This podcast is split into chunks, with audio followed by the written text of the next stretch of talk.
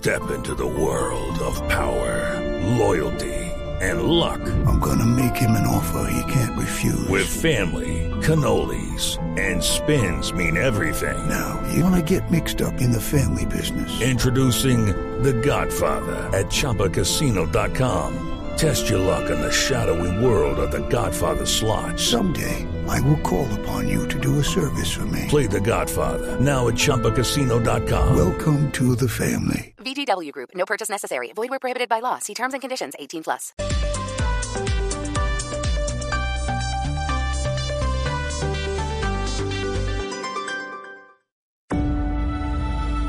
Conectando al mundo y a todo un país. Oscar Montes, Ana Cristina Restrepo, Hugo Mario Palomar, Diana Mejía, Gonzalo Lázari, Valeria Santos y Camila Zuluaga lo acompañan desde este momento en Mañanas Blue. Cuando Colombia está al aire. Son las 10 y 34 minutos de la mañana. Es viernes, estamos a puertas de la Semana Santa. Y como es viernes, yo le pasé la antorcha.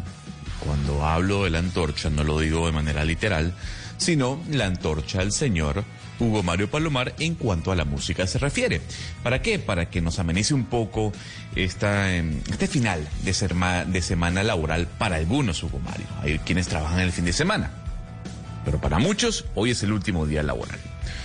Yo quiero que usted nos sorprenda a la mesa, sorprenda a los oyentes, con algunas canciones mm, ligadas a la salsa, ligadas a la rumba, eh, y que nos adentre y nos dé la bienvenida al fin de semana.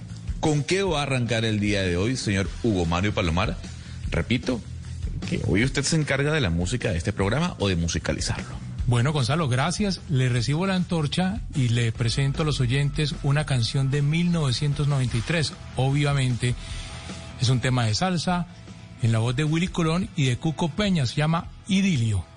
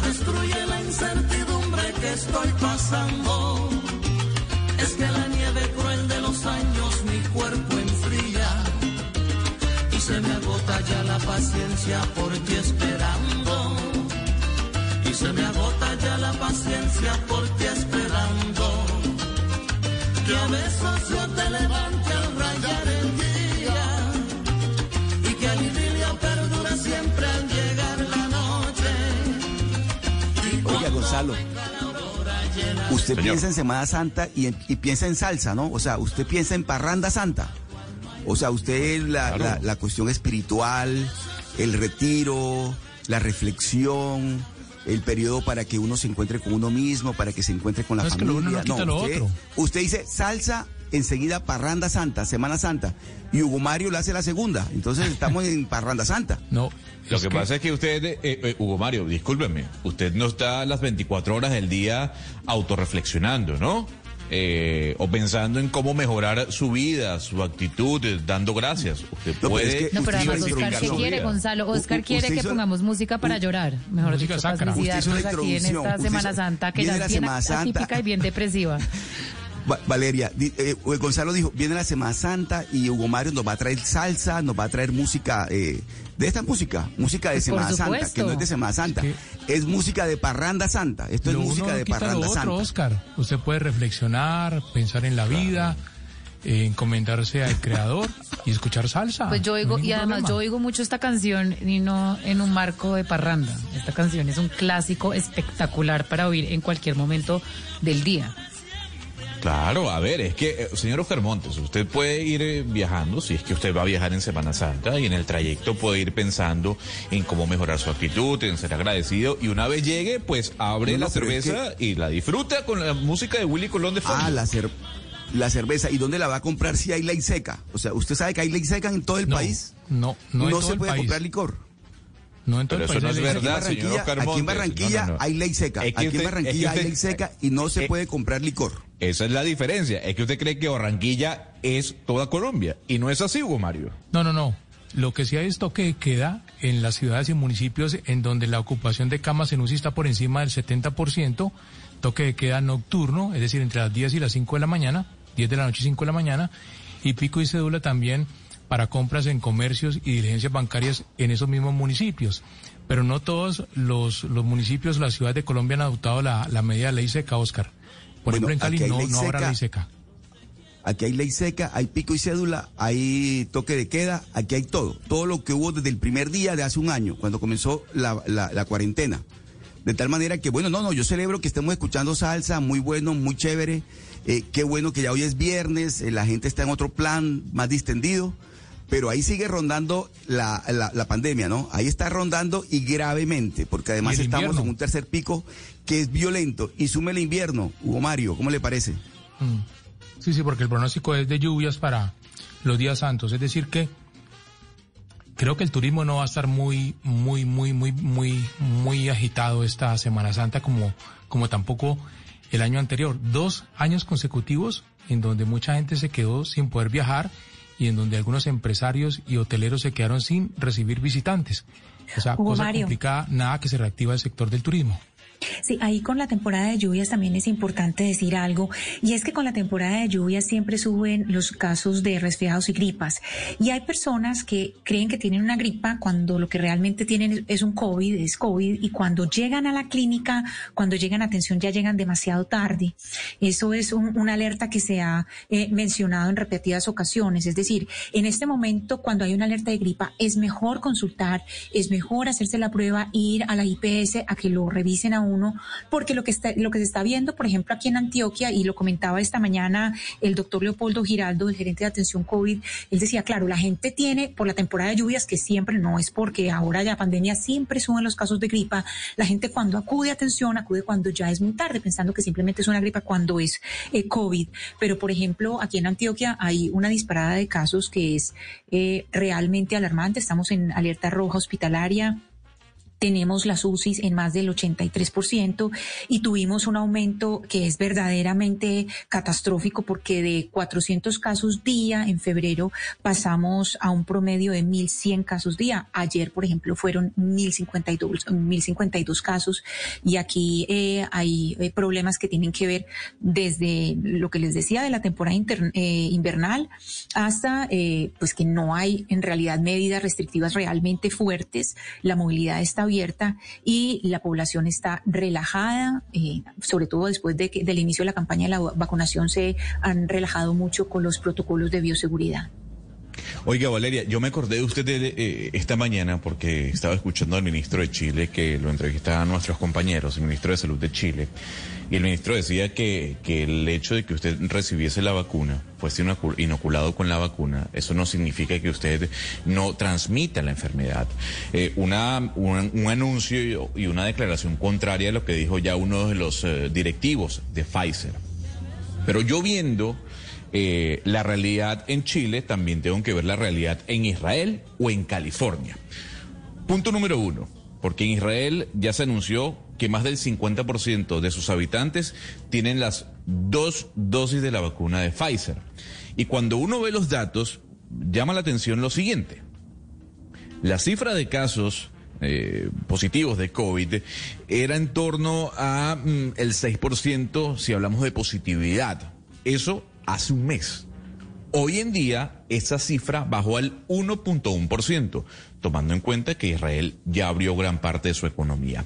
Y cuando hablamos de California, que anunció que a partir del 15 de abril cualquier persona mayor de 16 años se puede vacunar, también se están mostrando unos signos importantes en la mejora de los eh, de las personas contagiadas o que llegan a hospitalización. Fíjese bien, y le doy un dato. Según las últimas cifras dadas por los CDC, 502 personas mayores de 65 años fueron hospitalizadas por COVID en la semana que finalizó el 13 de marzo, en comparación a las 3.300 personas que habían entrado a hospitales a final del 9 de enero. Esto quiere decir que hay una disminución, número uno, del 85%, y por otro lado, es que se, se- se observa que las personas que están vacunadas con eh, o contra el COVID, mayores de 65 años en California, están reaccionando bien a la vacuna. O sea, está funcionando el plan.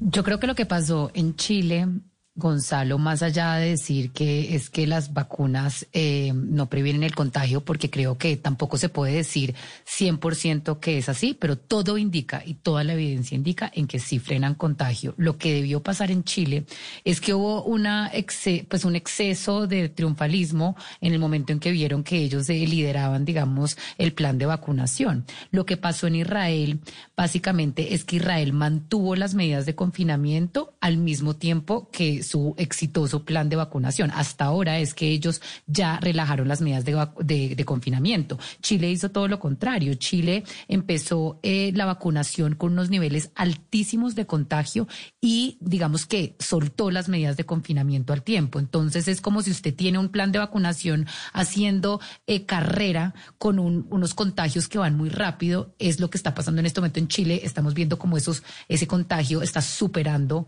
el plan de vacunación que es muy bueno, pero está superándolo. Entonces, por ejemplo, Ana Cristina, que estaba en, en Inglaterra o en el Reino Unido, perdón, pues eh, allá tienen una- un plan de vacunación muy bueno, pero las medidas son excesivamente restrictivas. Por eso también están viendo una disminución de casos. Pero si usted suelta, usted igual va a tener que va, y va a ver que el ritmo de vacunación es mucho más, el ritmo de contagio es mucho más rápido que el ritmo de vacunación. Entonces, eh, Chile se equivocó en confiarse demasiado y eso no nos puede pasar a nosotros en Colombia.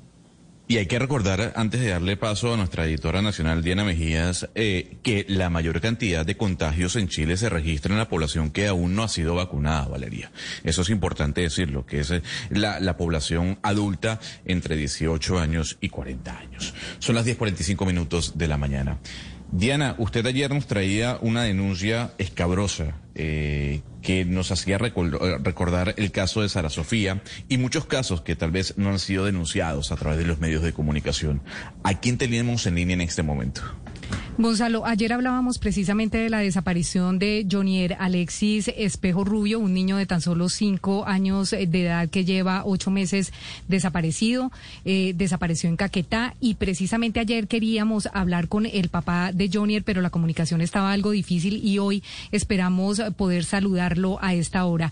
Señor Lucas Espejo, buen día. Gracias por estar en Blue Radio. ¿Me escucha?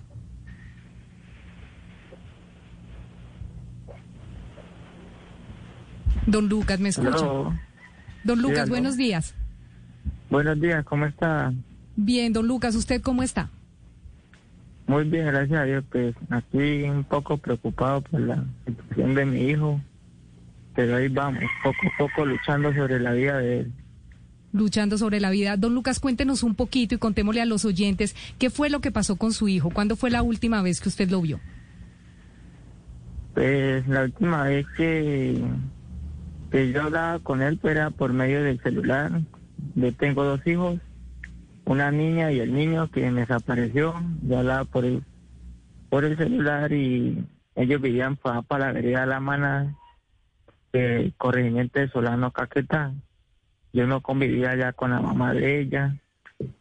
Y un momento, por la noche yo hablé con ellos y ya el otro día que mi hija había desaparecido. Entonces no sé cuál fue la situación de verdad. Quiero saber cuál fue la desaparición realmente, sí, porque nosotros, yo como el papá y el abuelo del niño, por parte del papá de la mamá del niño, fuimos con el abuelito y fuimos a buscarlo por ese sector de donde desapareció. No encontramos el cuerpo para nada por el río. Entonces, mi decisión fue que el niño ha sido raptado por personas que transitan por ahí porque son puros pescadores y la verdad no, no tuvimos ningún cuerpo de él sobre 15 días de búsqueda que le hallamos nosotros. Don Lucas, nosotros sabemos que hasta el momento se, del niño se encontró eh, una chancla, fue lo único que se ha encontrado. ¿Usted qué datos tiene? ¿Qué datos tiene? No solamente lo que usted dice que pues que no ha podido conseguir en su búsqueda, pero qué datos tiene a través de conversaciones con otras personas y si ha recibido acompañamiento de las autoridades. ¿Cómo le, cómo le han ayudado a usted? ¿Cómo lo han acompañado las autoridades? Pero la verdad eso pues cuando nosotros llegamos allá en ese momento a la búsqueda con el abuelo del niño, pues antes lo estaban buscando la mamá y, entre paréntesis el padrastro y por ahí la, la comunidad. Dijeron que habían encontrado una chancla, pero como se dice, por agua baja todo lo que lo que cae va bajando. Eso nosotros, nosotros encontramos también eh, botas de todo lo que por chamba y chamba nosotros requisamos, nos metíamos y encontramos muchas prendas, zapatos, botas, de todo. Entonces, pues la verdad, no sé decirle si esa chanca fue del niño o no, ¿sí? Sí. Pues, entonces, esa es la, la cuestión que, tengo. Porque señor Lucas, usted, usted, hablaba con, el pequeño, con, su hijo, usted hablaba con su hijo, con, nos decía que por, por teléfono. ¿Qué le contaba él de su relación con el padrastro? ¿Qué, qué, le contaba de cómo lo trataba el padrastro a su hijo, a, al, que, al niño que se encuentra desaparecido? ¿Qué le decía? Pues prácticamente ellos casi no me contaban todo, ¿sí? ellos como que me, o sea, guardaban como ese miedo de pronto que la mamá les pegara o, o el parastro. Porque yo les preguntaba, hijo, ¿ustedes están bien? ¿Cómo están ustedes? Me decían, bien, bien, papá. Y ya, todo lo que, ya gracias a Dios, en este momento tengo la hija, mi hija en poder, la tengo yo en mis manos ahorita. Y la niña me está contando prácticamente todo, que ella ha sido muy maltratada por allá el mal pegaba.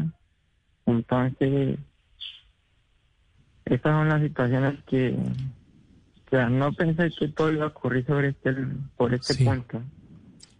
Lucas, pero, pero usted siempre ha sospechado del padrastro, de, de, del menor. ¿Usted cree que está comprometido? ¿Usted ha tenido la oportunidad de hablar con él? Pues yo la verdad, cuando fui por allá, por ese lado, yo le, hablaba así, pero muy poco lo que él me hablaba, no, no me decía mucho. Intentaba de hablarle, hablarle, pues él como que no. Entonces, pues mi idea así, pues él como que había tenido inconvenientes con, con la hermana de él. Entonces, pues no sé entre los dos qué, qué ha pasado. Y con la desaparición de él, porque es que eso el niño, según lo que lo han mandado que por agua, pero la verdad, es lo que me han dicho que en ese momento que el niño se fue que por agua, había un señor al borde del río que estaba pescando, pero no sé si ese señor fue que lo rató o qué pasó en ese momento. Pero, señor, señor Espejo, yo quiero preguntarle qué le dice su hija, porque su hija, digamos que vivió con su hermano y con su mamá y con su padrastro un tiempo. Su hija le dice que, pues aparte que fue víctima de maltrato, que qué le pasó al niño, que ella vio que el niño salió, que no salió. ¿Ella qué le dice sobre el niño? Ella me ha contado que, que por parte de, del padrastro él les pegaba, con lo que encontraba, con un palo, que nosotros decimos por acá, un perrero de espantar el ganado, y les pegaba en la mano, en la cabeza, y, entonces que él mantenía como aburrido, me dice mi hija, mi hija tiene nueve añitos en este momento, entonces pues eso la toda la situación es lógica porque yo los llamaba a ellos y ellos me decían, no, papá, estoy bien, nosotros estamos bien, pero no me querían decir la realidad como era. Ya en el momento que ya se siente como un poco más protegida, porque en este momento le estoy dando las cosas poco a poco, ella como que me está dando ese como el, el respaldo yo a ella ya me está contando poco a poco las cosas como se están, estaban estableciendo por ese lado. Don Lucas, eh, ya que se hizo público este caso y ya que todo el mundo está eh, al pendiente de la búsqueda de Jonier, ¿quién se ha comunicado con usted? De pronto la policía, a nosotros ayer, cuando hablábamos con la policía en la tarde con el equipo de producción, nos decía la Policía Nacional que este caso estaba en manos del Gaula Militar. ¿Con usted se han comunicado? ¿A usted le ha dicho algo alguna autoridad sobre la búsqueda? ¿El Instituto de Bienestar Familiar, la policía, la fiscalía? ¿Alguien le ha dicho algo sobre los avances de la búsqueda? Pues la realidad, verdad, pues muchos me han llamado, sí, pero en el momento no se ha dado ningún avance.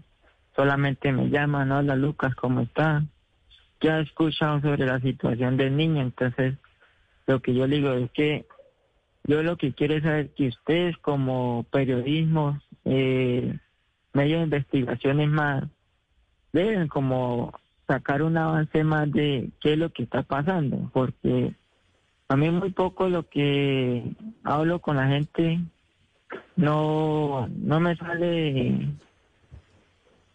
no está muy bien la la ya me, tratan como a investigarme prácticamente que yo les dé todas las orientaciones, cómo pasó, cómo fue la situación.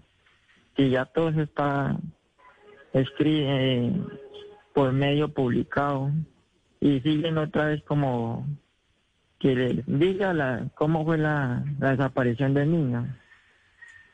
Sí, don Lucas, ¿usted sabe si bien en el municipio de Solano o en Puerto Leguízamo ha habido otras denuncias o se sabe de otros niños que hayan desaparecido o que hayan, eh, o que de pronto usted haya hablado con otros padres que hayan tenido una situación similar a la suya? ¿Se sabe de otros niños que no, que, que hayan desaparecido de esta manera extraña?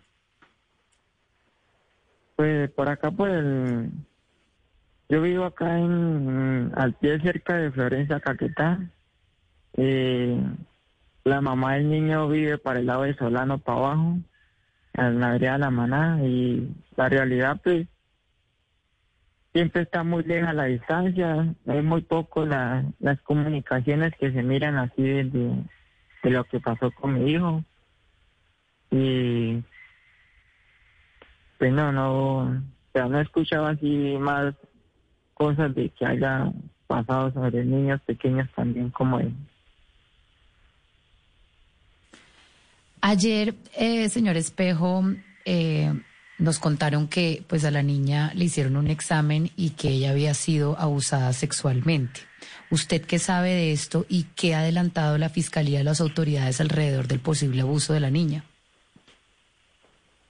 Pues sobre eso yo la tengo, la traje acá, la llevé al hospital, le hice, la mandé a hacer unos exámenes y pues prácticamente se mira una parte rotunda, o sea, eh, desfigurada sobre ella y, y pues estamos sobre la sobre la denuncia en la fiscalía, ya la tengo, estoy con el comisario también.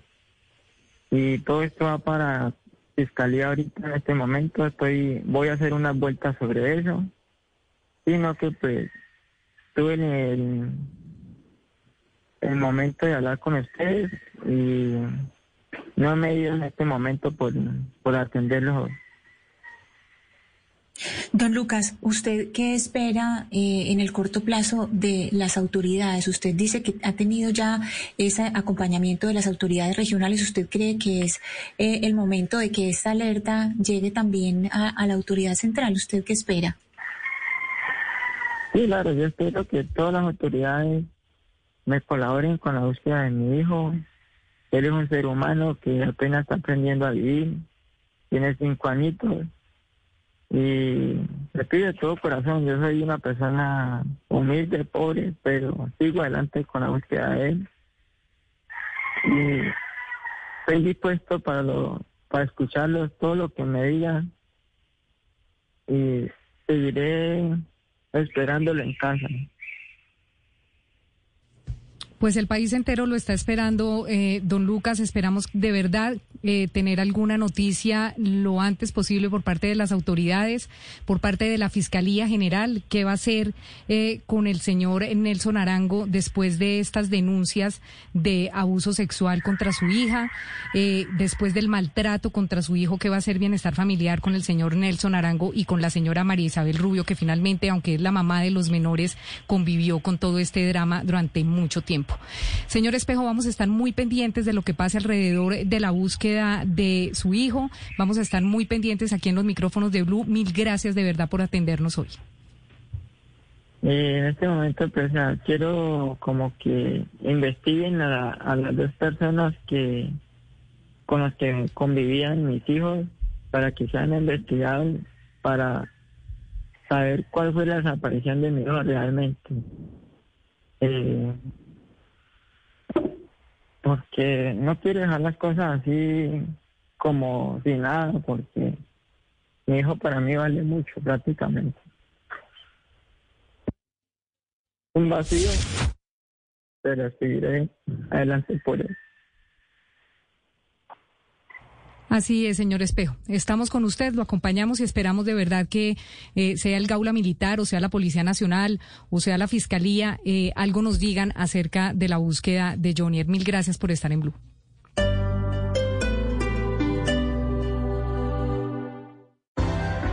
Para Teresa, Luis, Felipe, Andrea, María, Juan, José, Gabo, Don Lucho, Laura, Fernando y Fernanda. Flor, Dani. Para que todos reactivemos la vida, el país nos necesita unidos en una sola voz de aliento. Por eso, hoy nuestra voz dice, yo me sigo cuidando del COVID-19. Blue Radio. Este sábado en Travesía Blue los llevaremos al Sendero de Pandora, un camino con tintes de película en Santander. Y atentos a la historia de un hombre que ha recorrido más de 50 países con 10 dólares en el bolsillo. Este sábado, después de las 3 de la tarde, viajaremos con Travesía Blue. Y recuerda que viajar con responsabilidad también hace parte de la nueva alternativa. Travesía Blue por Blue Radio y bluradio.com. La nueva alternativa. Aunque las cifras de contagios y muertes en esta pandemia siguen creciendo, llegó Semana Santa y con ella el turismo se dispara. Hoy, a las 2 y 15, luego de las noticias del mediodía, les contaremos cómo se preparan los principales destinos turísticos para evitar un tercer pico de contagio.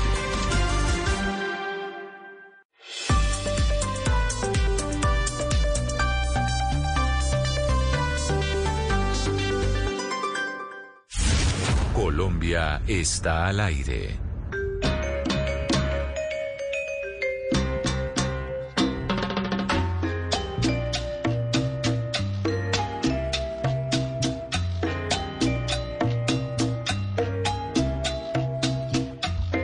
Bueno, con la avenida Don Oscar Montes, que está muy reflexivo, muy reflexivo al inicio de esta Semana Santa, quiero eh, presentar y dedicar esta canción a las damas de esta mesa de trabajo esta es una canción de Joe Cuba que se llama Mujer Divina. La primera noche que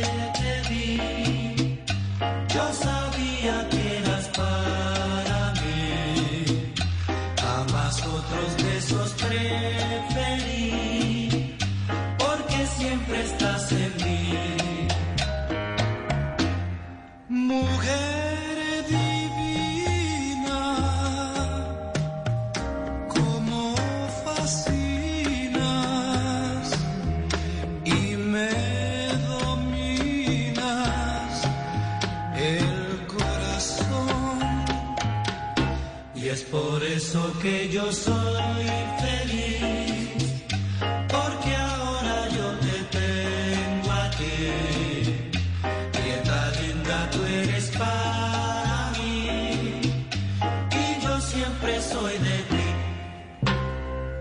mulata.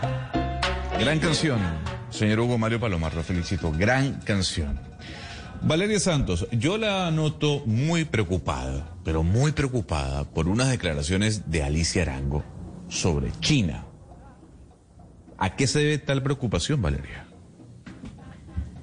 Pues mire, las contradicciones de, nuestro gobierno, ¿no? Eh, imagínese que Alicia Arango, que es la embajadora de Colombia en la ONU, en una sesión del Consejo de Derechos Humanos, pues básicamente hizo referencia a la situación de China y a la forma como, como China avanza, según la señora Alicia Arango, en eh, el respeto por los derechos humanos. Pero escuchemos lo que dijo mejor Gonzalo.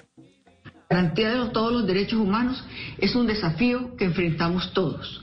Es por esto que encontramos mérito en las intervenciones realizadas sobre los avances en materia de derechos humanos, económicos y sociales en la República Popular de China, así como en mejorar los niveles de vida de su población y mantener la estabilidad social y reducción de la pobreza. La República Popular China ha demostrado adicionalmente un espíritu de cooperación y solidaridad internacional incuestionable para un acceso oportuno y seguro de las vacunas contra el COVID-19. Reconocemos el apoyo que nos ha prestado China y creemos que solo el multilateralismo, la cooperación y la solidaridad internacionales nos permitirán abordar los desafíos globales y promover los derechos humanos, el desarrollo y la prosperidad. Muchas gracias. Uno, Gonzalo, pues no entiende muy bien estas declaraciones justamente la misma semana en que Estados Unidos, la Unión Europea, el Reino Unido y Canadá decidieron sancionar a funcionarios chinos por abusos de los derechos humanos en la República China. Nosotros hemos venido hablando muchísimo en este programa sobre las denuncias muy serias y fundadas que han hecho medios de comunicación y organismos de derechos humanos sobre lo que ocurre en la provincia de Xinjiang, en China, con la población musulmana, los uigures. Están en campos de concentración, hay abortos forzados hay separación de niños y papás, Gonzalo, entonces pues llama mucho la atención. Pero escuchemos lo que nos dijo a nosotros el embajador de China en Colombia. ¿Sabe usted? Eh, Xinjiang tiene una, una mezquita por cada 530 musulmanes.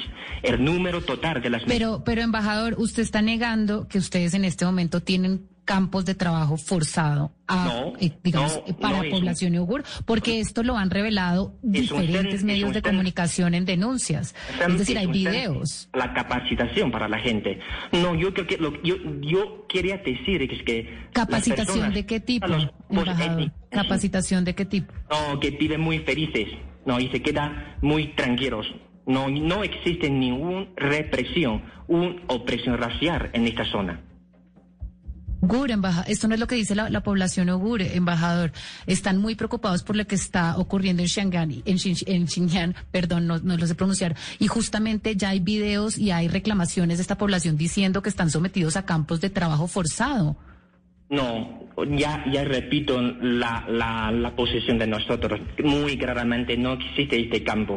Existe solamente los centros de capacitaciones para la gente. No tiene otros tipos de campos. Pero no entiendo, Valeria. ¿Usted qué pretendía? ¿Que Alicia Arango dijera otra cosa diferente? No, es que quiero saber el contexto. Pues, que señalara a China co- no, que señalara a China como violadora de derechos humanos, como Estado. Usted no escuchó el video, dice el, el audio dice exactamente lo contrario. Está aplaudiendo el avance de los derechos humanos Por eso, de por la eso le República pregunto. China. Valeria. Por, por- por eso Pues, le pregunto. un un segundo, momento, un segundo, Le- Oscar. o- A ver, venga, yo le pre- digo. ok, le- yo le pregunto, ¿usted pretendía que eh, la señora Arango dijera lo contrario a lo que comentó en el speech? O sea, que dijera que China viola los ¿Cómo derechos humanos. El discurso.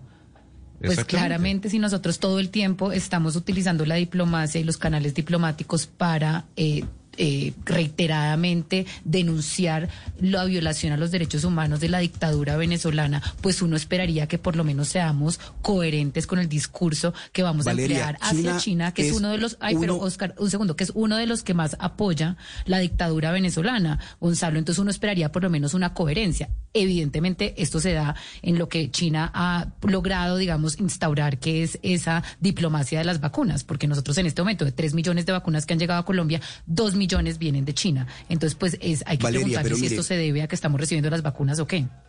Valeria, China es uno de los principales socios comerciales de Colombia. No vamos a Pues, desconocer, me imagino que Alicia Arango y el gobierno no lo va a desconocer tampoco.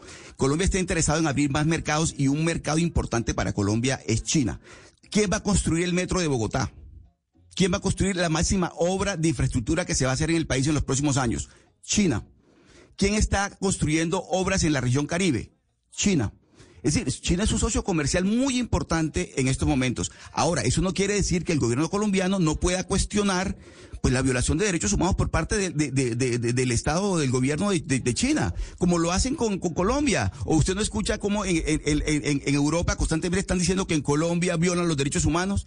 Pues sí, una cosa no quiere decir que lo otro no se pueda reconocer.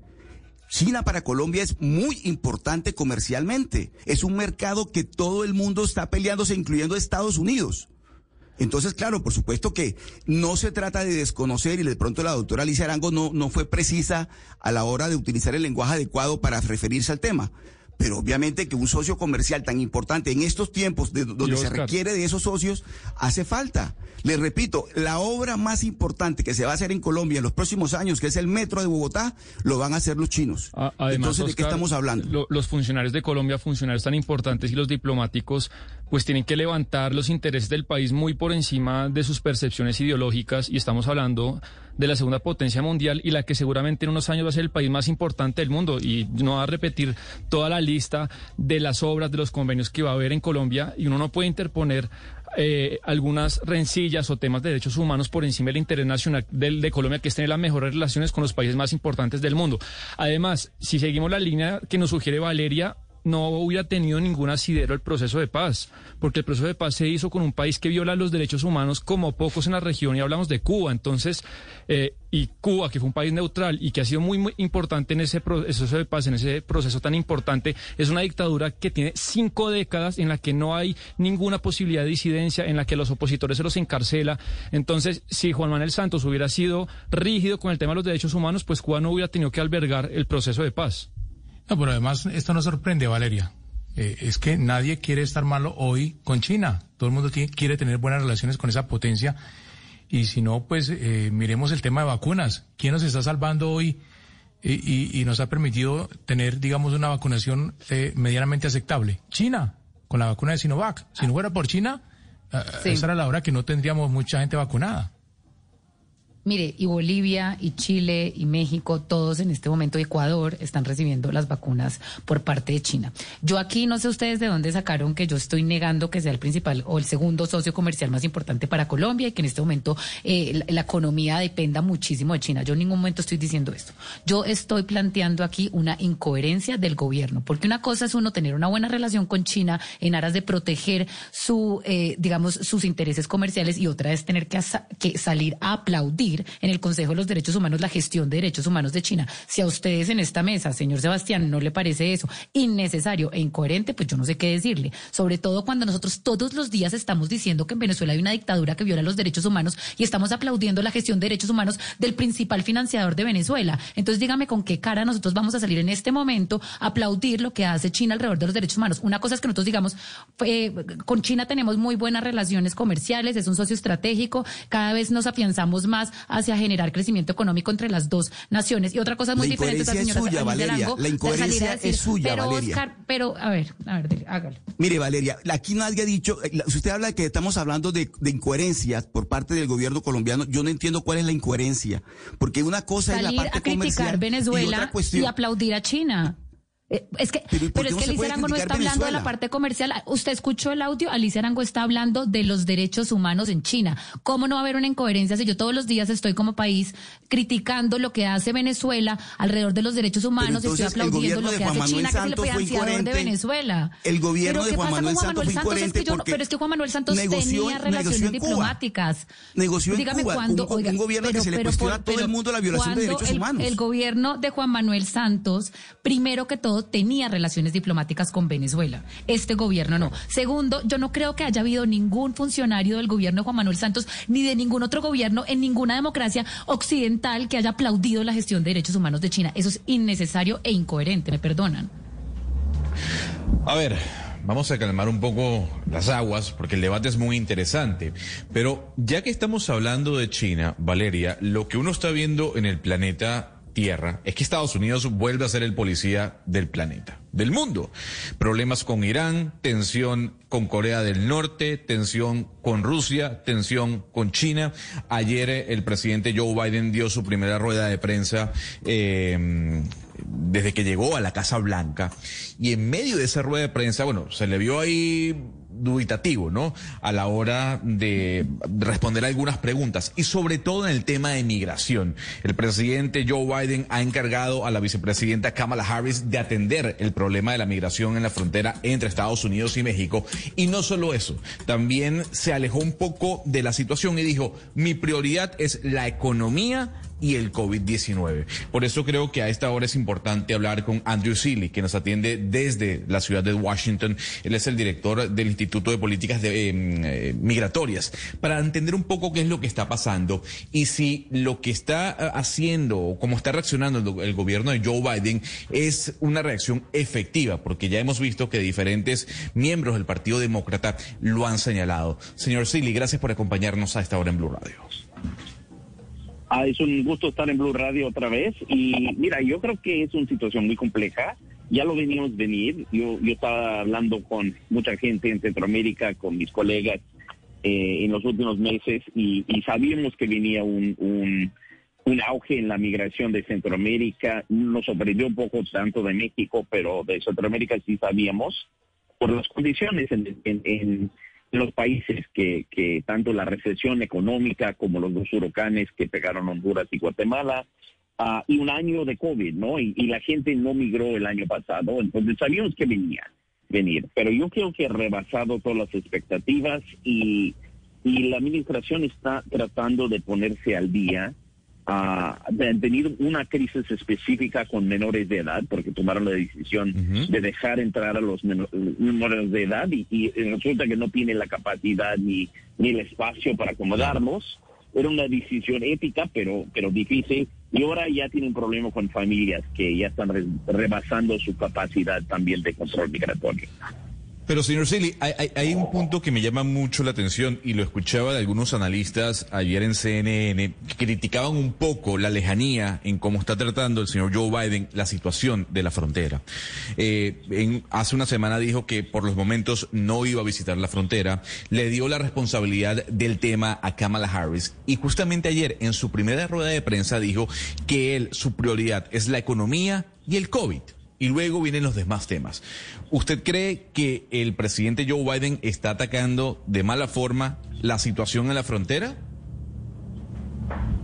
Mira, lo, lo que creo que está diciendo es lo correcto, pero al mismo tiempo no sé es lo políticamente correcto. No, él, él está diciendo, mira, la, la, una, unos cuantos migrantes Centroamérica y México no van a desquiciar a Estados Unidos. Sea, tenemos la capacidad de recibirlos, tenemos la capacidad de acomodarlos y vamos tarde o temprano a tener otra vez control en la frontera. Yo creo que eso es cierto. Yo creo que, analíticamente lo que está diciendo es cierto. Eso no es una crisis así de existencial como lo es el COVID o la, el golpe a la economía del año pasado.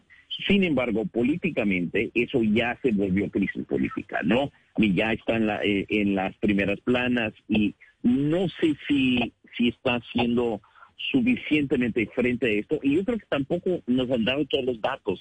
Les ayudaría mucho dar acceso a los lugares de alojamiento de los chicos, de darnos los datos uh, de, de quién está llegando. Todo eso falta. Yo creo que les falta un manejo de crisis un poco más astuto. Pero creo que tiene razón en que esto no es una crisis real. A mí, la, Estados Unidos no se va. Mira, si Colombia puede con, con casi dos millones de venezolanos, Estados Unidos no va a colapsar con, con 50 mil o hasta 100 mil centroamericanos que llegan, ¿no? Ni simplemente no va a ser y además tiene más capacidad de control de frontera en algún momento. Entonces, eso no son cosas tan trascendentales, pero pero yo creo que políticamente sí es trascendental y eso sí lo tiene que enfrentar. Director Sili, pero sí, aquí estamos hablando de, de un asunto de control, eh, de control de crisis y, y aquí, eh, pues, la opinión pública está recibiendo un campanazo muy fuerte y, y sería bueno saber eh, desde su perspectiva qué acciones concretas en el mediano plazo se podrían emprender, por lo menos pues desde la administración Biden-Harris, para poder, eh, digamos, eh, aplacar o dar una información un poco más, más certera y, y más asertiva a la opinión pública y poder eh, calmar los ánimos.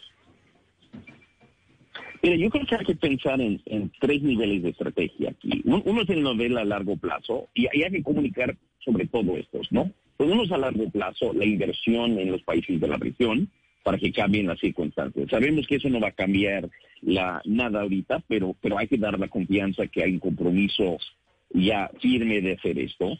Y a mediano plazo hay que estar creando canales legales para la migración. Hay que dar oportunidades que la gente pueda migrar de forma legal.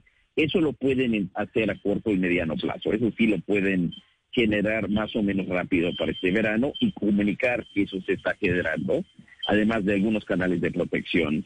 Ah, y tres, está el plano inmediato, que hace en la frontera en este momento. Y ahí sí es una cuestión de capacidad en el número de camas, en el proceso para recibir a los menores.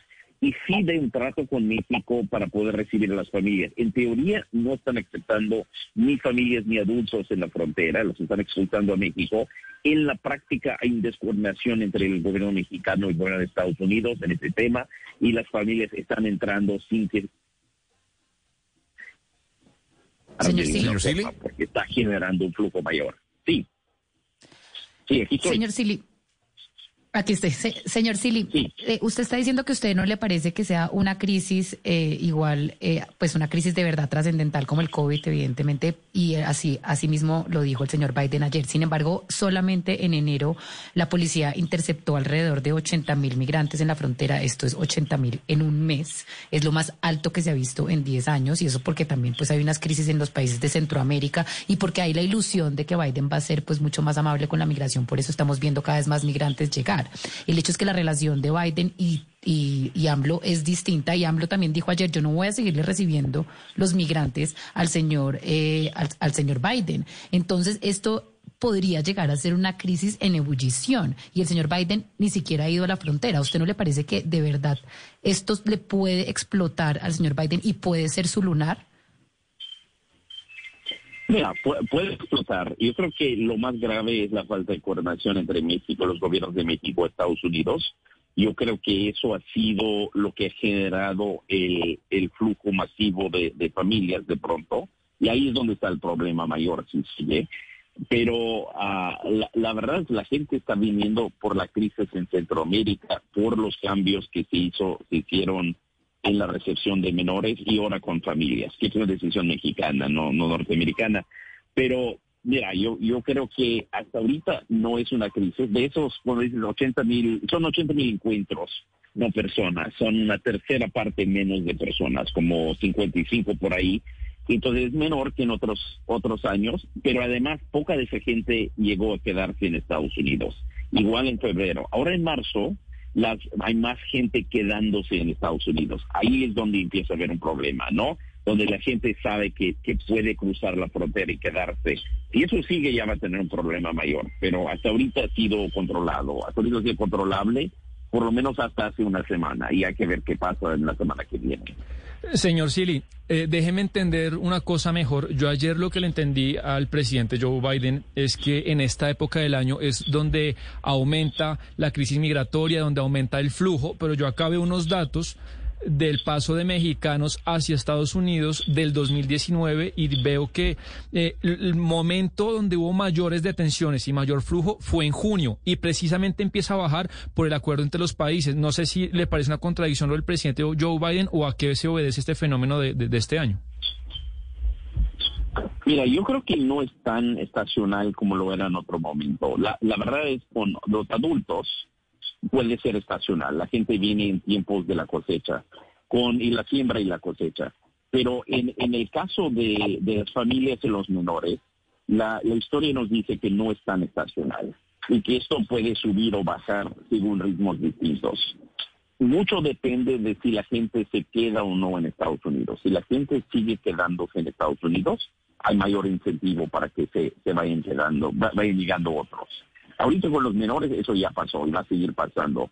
Con los adultos pocos están entrando. Con las familias ya empezó hace una semana, empezaron a dejar entrar ciertas familias en mayores números. Y yo creo que eso va a ser un problema si, si no lo tapan, si no lo cambian rápido. Porque las familias sí es el, el grupo más complicado para lidiarse desde la óptica del gobierno de Estados Unidos. Lo tiene que soltar prácticamente en Estados Unidos. Sin duda necesitábamos escuchar eh, el análisis eh, que usted nos podía dar, señor Andrew Seeley, director eh, del Instituto para Políticas Migratorias, y entender un poco lo que está ocurriendo dentro de los Estados Unidos en esa frontera con México. Muchísimas gracias por habernos atendido hasta ahora en Blue Radio. gracias, gracias por tenerme en el programa y gusto saludarlos.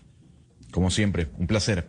Sebastián Nora, ayer yo veía al señor Joe Biden, repito, en su primera rueda de prensa, luego de dos meses y quince días de haber llegado a la Casa Blanca, y yo lo veía como, como bien decía al principio, ¿no? De la conversación que teníamos con el señor Silly, como dubitativo. Eh, tenía unas anotaciones, las fotos de los periodistas allí para que no, no se les olvidase el, nombre. Y lo que me doy cuenta, que puede ser un debate bastante interesante también eh, con Valeria Santos, es que Estados Unidos vuelve a ser el policía del mundo. Es que el señor le dijo hace una semana asesino a Putin es que el señor eh, Blinken, el, secretario de Estado de los Estados Unidos, eh, le dijo a China en su cara, oigan, es que ustedes violan los derechos humanos, en plena reunión ante las cámaras. Eh, situación complicada con Corea del Norte, hay un teléfono roto allí, situación complicada con Irán. Estados Unidos nuevamente a ser el eje, ¿no? el punto mediático en todo el planeta, Sebastián. Pero es que hay, un tema que, es interesante discutir, es que hemos pasado de un presidente que es el centro de todo, eh, el showman, el que le encantaba tener los flashes encima, pues a un presidente muy discreto en el que no sé qué opinen mis compañeros, la primera rueda de prensa en 65 días. Eh, a lo mejor es un estilo nuevo de gobierno. Y hay algo que a mí me llamó la atención, ahorita de pronto Gonzalo podemos poner el audio, dura 20 segundos, en que al final la última pregunta eh, en esa rueda de prensa un periodista le hace una pregunta al presidente Joe Biden y él como que mira un poco al fondo, mira hacia arriba y no recuerda, no sabe, le pregunta a su jefe de prensa quién me hizo la pregunta y como que eso causa un poco de sorpresa y ahí el jefe de prensa decide acabar la rueda de prensa y le pide a los periodistas que ya se puedan retirar. A mí por lo menos me parece llamativo, pues eso justamente el señor Biden se demoró tanto en hacer una rueda de prensa, su primera rueda de prensa, porque su equipo sabe y conoce que el señor no es el mejor hablando en público. Es decir, nunca ha sido, no es porque esté viejo, nunca ha sido además porque tiene un problema de tartamudeo. El señor no es bueno, por eso andaba con notas. De hecho, la mayoría de los analistas eh, políticos esta mañana salieron a decir que no le fue tan mal, que al final todo el mundo pensaba y estaba prediciendo que iba a ser mucho peor, eh, digamos, el papel que iba a tener Biden en su primera rueda de prensa. Lo importante Gonzalo, de lo que usted dice es que no es que Biden se haya convertido en el policía del mundo. O sea, ¿cuál es la diferencia entre Biden y Trump? Trump no hizo sino eh, regañar, insultar, etcétera, a Irán. Trump no hizo sino eh, limitar y, restringir a China. La única diferencia es Rusia, que Putin sí era mejor amigo de Trump y Arabia Saudita, porque eran sus amigos con los que hacía además negocios personales, su familia, y acá Biden está diciendo se acabó. El señor Putin envenenó al señor Navalny y no le pasó absolutamente nada. Entonces el señor no está diciendo mentiras se está inventando problemas. Lo que pasa es que tiene una forma diferente de abordarlo, sobre todo con el tema China e Irán. Pero eh, Estados Unidos nunca dejó de ser el policía del mundo. Lo que pasa es que los estilos eran completamente distintos. Claro. Oiga, Valeria, pero más sorprendente eh, que eso, y a pesar de la de los problemas de memoria que notaron algunas personas como Gonzalo y Sebastián, es que Biden esté pensando en la reelección desde ya. O sea, después de 100 días ya está hablando de que quiere ser reelegido, es decir, que terminaría una presidencia de cuántos años. ¿Cuántos años tiene Biden? 70 y 78. 78, llegaría a los 82. No, o sea, demasiado senil para gobernar Estados Unidos, creo yo. Pero bueno, él ayer lo dijo, que estaba pensando en, en buscar la reelección en, en, el, en el 2024. Esperemos a ver si, si se cumple, ¿no? Pero escuchemos el audio que nos eh, eh, describía Sebastián sobre la respuesta o la reacción del presidente Biden a esa última pregunta en medio de la rueda de prensa, en donde se le ve como perdido. Um, now we're get down to business here, and, uh, and uh, Ron, who am I turning this over to? Well, uh, thank you very much, Mr. President. I think it's uh, time for the press, our friends in the press to leave now. Thank you.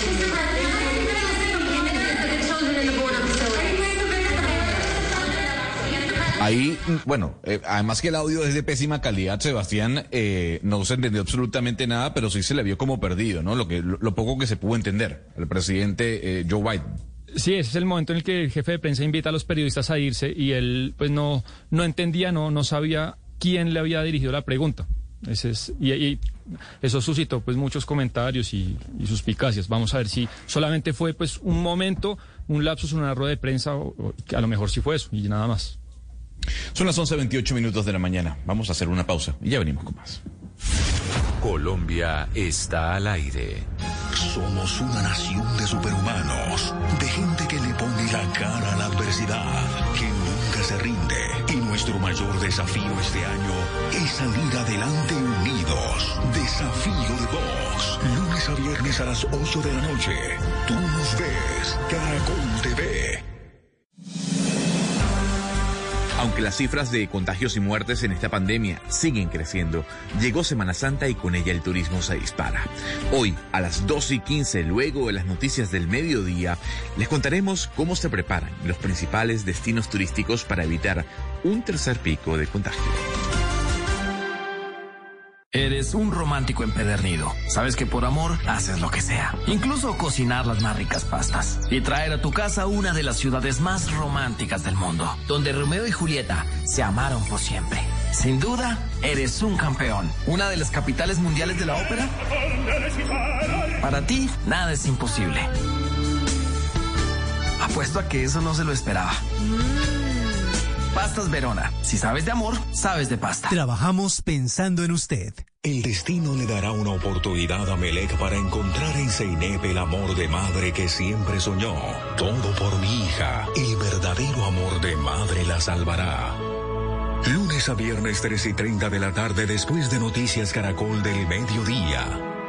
Tú nos ves, Caracol TV. Innovar para generar cambios es parte de nuestra naturaleza. Y si tú y tu organización piensan igual y tienen un proyecto sobre ecosistemas, agua o ciudades sostenibles, también es natural que queramos apoyarte. La Fundación Santo Domingo quiere contribuir a tu proyecto con hasta 750 millones de pesos. Inscríbete en www.misionambiental.org hasta el 12 de abril y participa. Proteger el medio ambiente debe ser parte de nuestra naturaleza. Apoya Caracol Televisión. Colombia está al aire.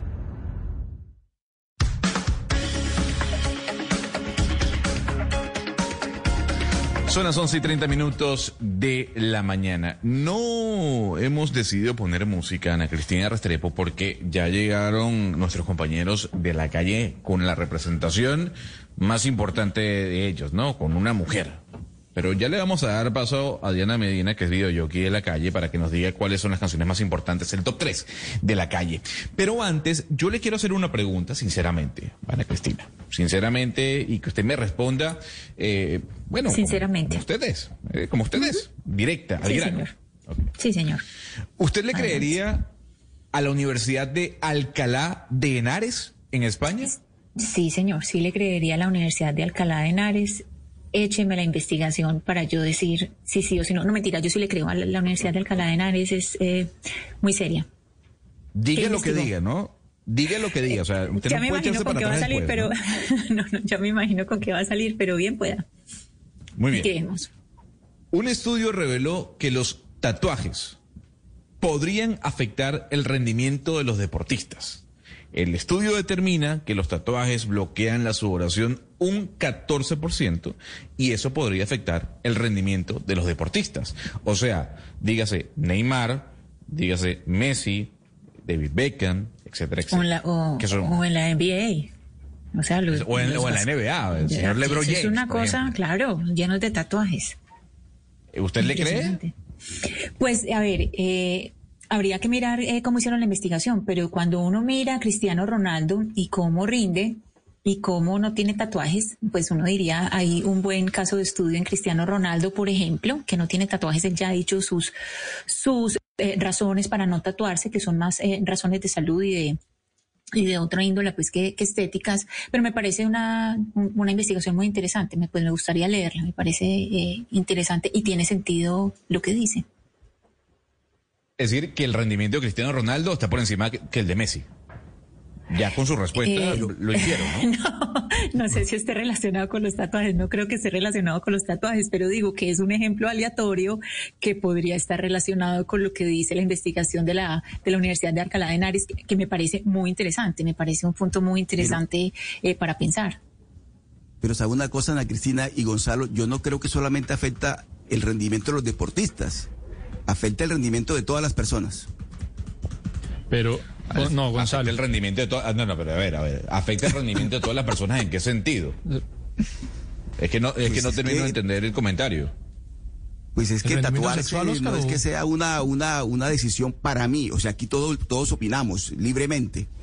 Para mí, tatuarse no significa un motivo de, de uno- o una muestra de ser inteligente. Para mí no lo es. Ah, ok. Y entonces Eh, cuando sí, yo digo que... no, no, no, que- no, no, que- no, no, no, no, no, no, no, no. Ahí a ver, está a ver, diciendo. yo sé para dónde va usted, doctor Gonzalo No, Lázaro, y por eso se lo estoy diciendo. O sea, No, solamente afecta Gonzalo, el rendimiento de de los los deportistas. deportistas. O sea, la, la persona que se Sí. tatúa no es una persona inteligente. Y le afecta su inteligencia. Yo estoy dando una opinión. Para mí, por eso aclaré, para mí una persona que se, se tatúa todo el cuerpo, pues, o sea, no es una demostración precisamente de inteligencia. Para mí. Pero tampoco es una personas, demostración de que no sea usted- inteligente, Oscar. Pero, pero, por ejemplo, Valeria, eh, Valeria Es siempre ha dicho que no ella no tiene este tatuajes, pero que le gustaría. Me gustaría, eh, Valeria dice que ella no tiene tatuaje, pero que le gustaría hacerse un Pero que tatuaje. me voy a hacer tres. Pero yo por eso digo, mi opinión, mi opinión, mi opinión, ella se lo va a hacer. Mi opinión es que el tatuaje no es una demostración de una, de, de, de alguien inteligente, para mí. Pero, pero para venga, otras personas puede o sea decir, no, al el contrario. estudio viene del la tema del persona inteligente se tatúa. El, el estudio viene del tema del deporte y bueno, habría que verlo bien, me gustaría verlo, pero a mí sí me causa muchas dudas porque se ha convertido en una moda entre los deportistas, incluso entre los futbolistas que casi todos están tatuados. Y uno lo que ve en la historia del deporte, uno con la historia del deporte de las últimas décadas y no paran de romperse récords de velocidad, de natación, digamos, la capacidad física y el despliegue físico de los deportistas sumado a la tecnología cada vez es mayor. Entonces yo no entiendo cómo, oh, donde hay más eh, deportistas tatuados en la historia, se dice que afecta el No, rendimiento. pero, pero espere, eh, Sebastián, porque lo que dice Oscar hace parte de los prejuicios que existen sobre las personas que se tatúan. Yo, yo, yo no tengo esos prejuicios, pero yo le, yo le pregunto a Oscar, si usted tiene la oportunidad de decidir entre, entre dos personas que están aspirando a un empleo y una está tatuada y otra no, ¿usted se queda con la que no está tatuada por el hecho de que no se haya hecho esos tatuajes en el cuerpo? No, no, no, no, no, no, no, no, no, no, no, no, para nada. O sea, otra cosa son los méritos y la, y, y la, la- la capacidad profesional y, y- personal y demás. No, no, no, no, no tiene nada que ver, por supuesto que no. Pero mire, eh, el, el ejemplo del- de, de los deportistas, Hugo Mario. Eh, yo creo que no hay un solo deportista que no esté tatuado. De verdad, Cu- cuesta buscarlo, lo que dice Ana Cristina, eh, Cristiano Ronaldo, pero el resto yo creo que todos están tatuados, igual rinden. Pero por eso dije, es una opinión personal, la mía. Ustedes tienen otra totalmente diferente. Pero, pero no, Hugo Mario, para mí no tiene nada que ver, por supuesto que no. Se le respeta la opinión, Es se respeta la opinión, pero, es- pero es interesante el, el- el estudio, sobre todo para quienes dudan, como yo y como Sebastián, y tal vez como Ana Cristina, que quedó ahí no tan convencida eh, por el rendimiento de jugadores o de deportistas como por ejemplo Messi o Beckham o, o- o el señor LeBron James, que están tatuados y son deportistas de alto rendimiento y son de los mejores dentro de su eh, categoría, por llamarlo así. Diana Mejía, a las 11 y 36 minutos de la mañana tenemos una noticia de última hora. ¿Cuál es? La noticia está en, Boyacá, Gonzalo, y eh, es eh, de frente al señor John Jairo Fuentes Soto. Es un joven minero de 27 años que había quedado atrapado bajo la tierra en Socotá, Boyacá, en una, en una mina de carbón en Boyacá. Pues su familia se comunicó con nosotros y nos eh, confirma que anoche apareció el cuerpo de este minero a las 8 de la noche. Lo encontraron la familia y los amigos de él que eh, decidieron buscarlo. Y es coyuntural el tema, eh, Gonzalo, porque en Colombia este sitio donde el señor queda enterrado fue declarado Campo Santo el, el pasado 12 de marzo. Este accidente ocurrió el 7 de marzo. La Agencia Nacional Minera y el grupo de rescate eh, lo buscó en la zona durante más de siete días, pero nunca lo encontró. Entonces, este terreno fue declarado Campo Santo y la Agencia Nacional Minera decidió detener la búsqueda porque seguía cayendo roca y corría peligro el cuerpo de socorristas. Así que eh, ahora mismo eh, la familia que le había mandado además una carta al presidente Iván Duque para que se tuviera en cuenta un segundo concepto técnico y poder seguirlo buscando porque estaba prohibido buscarlo. El señor alcalde de Socotá, William Correa Durán, también le envió una carta al presidente para que por favor eh, eh, reanudaran la búsqueda. El gobierno nacional se negó porque corría peligro, como le digo, la vida de los socorristas, pero la familia y los amigos del minero decidieron buscarlo por cuenta propia y anoche lo encontraron precisamente a dos metros de donde había parado la búsqueda. Así pues, se encontraron los restos mortales del del señor John Jairo Fuentes Soto, el minero de 27 años que había quedado enterrado en una mina de Boyacá el pasado 12 de marzo. Pasan 38 minutos eh, luego de las 11 de la mañana. Diana Medina, videojockey de la calle, ¿cómo me le va? Muy bien, ¿Cómo te muchísimas gracias por aquí acompañándolos como todos los viernes. Qué gusto estar con ustedes. Oye, me encanta siempre esa, ese, ese ímpetu, ¿no? Con el que llega a, a- a nuestra cabina. Y eso que le tengo que bajar, eh, eso que le tengo que bajar como cuatro tonos para lo que realmente hacemos al aire. O sea, aquí donde estoy, estoy lo más calmada posible. Pero entonces, entonces hagamos un ejercicio. Señor. ¿Cómo usted presenta una canción en la calle para los oyentes de Blue? Haga el ejercicio porque si usted dice que usted eh, está en un mood muy tranquilo, ¿cómo presentaría una canción? Por ejemplo, la primera que nos va a traer del top 3 de la calle. Listo, señor. Aquí se le hace el ejercicio. Por favor, tranquilícense. Esto me lo pidieron. Que conste, que conste. Y sí, están escuchando Blue Radio. En Blue Radio eh, les traemos esta canción que es Aventurero de Jason Jiménez, la posición número 3 de nuestro listado de canciones para parrandear el fin de semana. Canciones que suenan en la calle 96.9 FM. Y a mí me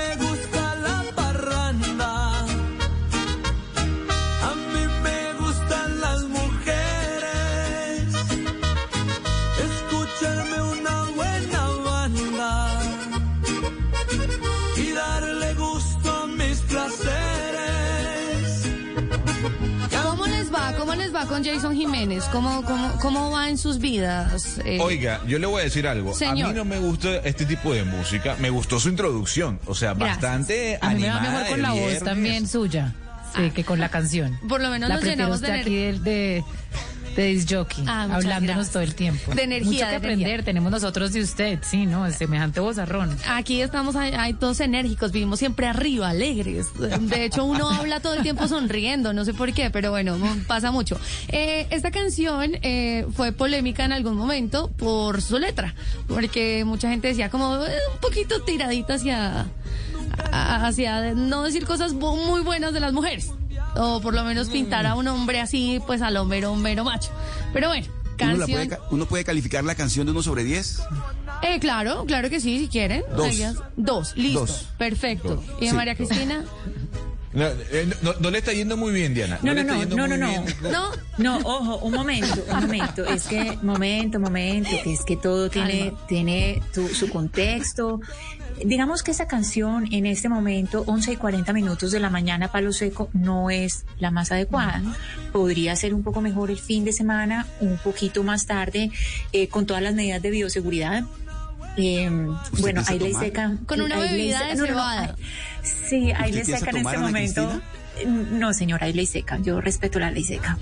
Entonces, eh, digamos que algo un poquito más eh, movidito, pero para otro momento está muy bien. Pero está bien, está Les bien. Digamos tengo- que, que un 4. Ok, les tengo. eh, ¿Me falta alguien más por preguntar? Ahí está bien. Les tengo la posición número dos. A ver. A ver, escuchemos. esta canción la hace Camilo. No, no, me siento muy rara diciéndola así. Esta no, canción la. no, no, no, no, Sí, no, sí, no, sí. no, Diana, va- toma número dos. Toma Presente número- la canción como la presenta en la calle. La bachata también suena en la calle 96.9 FM. Ahora vamos a escuchar a Camilo con esto que se llama Bebé. Dime ya por qué. Dime por qué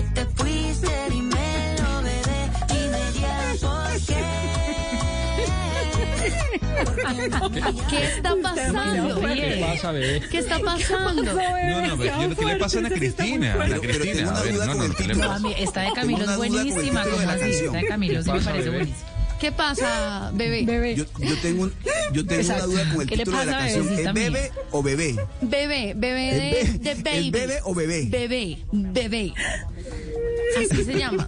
Ah, Esta bebé está empecemos por risa. aclarar el título. Ah, ok. Me, me- me preocupa que estén pensando a esta hora, 11.42, en bebé. En beber. Sí, sí, ya, eso ya, sí, no es mi responsabilidad. Permítame, Diana, introducir a Oscar. Oscar, bebé es, digamos, un término cariñoso para referirse a una mujer que a usted le gusta. ¿O no, Diana? Sí, claro, uno le dice, ven bebé, Ven, te bebé. quiero decir algo. Aunque suena horrible. Pero eso sale de la canción Hola, bebé. ¿Cómo así? ¿No? Sí. ¿Para referirse a una mujer? Sí, claro, en, Pero- en- en el arte del coqueteo a uno le dicen, ven bebé, te voy a decir una cosa. mujer al hombre. Y al hombre también Pero se le puede decir. no, pero Pero Diana, se ve, a ver, se ve Diana que Oscar Montes no le cae a una mujer, cuando hablo de, de caer, desde hace 25 años, ¿no? Bueno, o sea, con todo el respeto. Usted, Valeria, Valeria y Ana Cristina, ustedes acaban de escuchar a Gonzalo Lázari. No le cae a una mujer. ¿Cómo le parece esa expresión? No le cae a una mujer hace años. Es que así se dice. Así se entonces, dice. Eso demuestra que usted en verdad no, no, No le cae. a una mujer No le hace caigo. 25 años. El hecho de que usted no sepa cómo se dice hoy en día coquetear, No, pero- pero- se dice, uno le cae a las bebés. ¿Le cae? ¿Así? ¿Uno le cae? No. Uno yo, le yo cae a no le bebé, caigo. No, no, no, una yo no le cat. caigo. Sinceramente. Bueno, eh, Diana, ¿cuál es la última canción? Esta, pues aquí sí espero que el gusto musical de todos esté un poco más unánime. Aquí está a esta hora 11.43 minutos, una de las canciones que más suena en la calle durante nuestro desmadre, que es nuestra jornada de fin de semana, así se llama en la calle La Banda Más, 96.9 FM. Aquí está esto que se llama Ella es mi fiesta de Carlos Vives.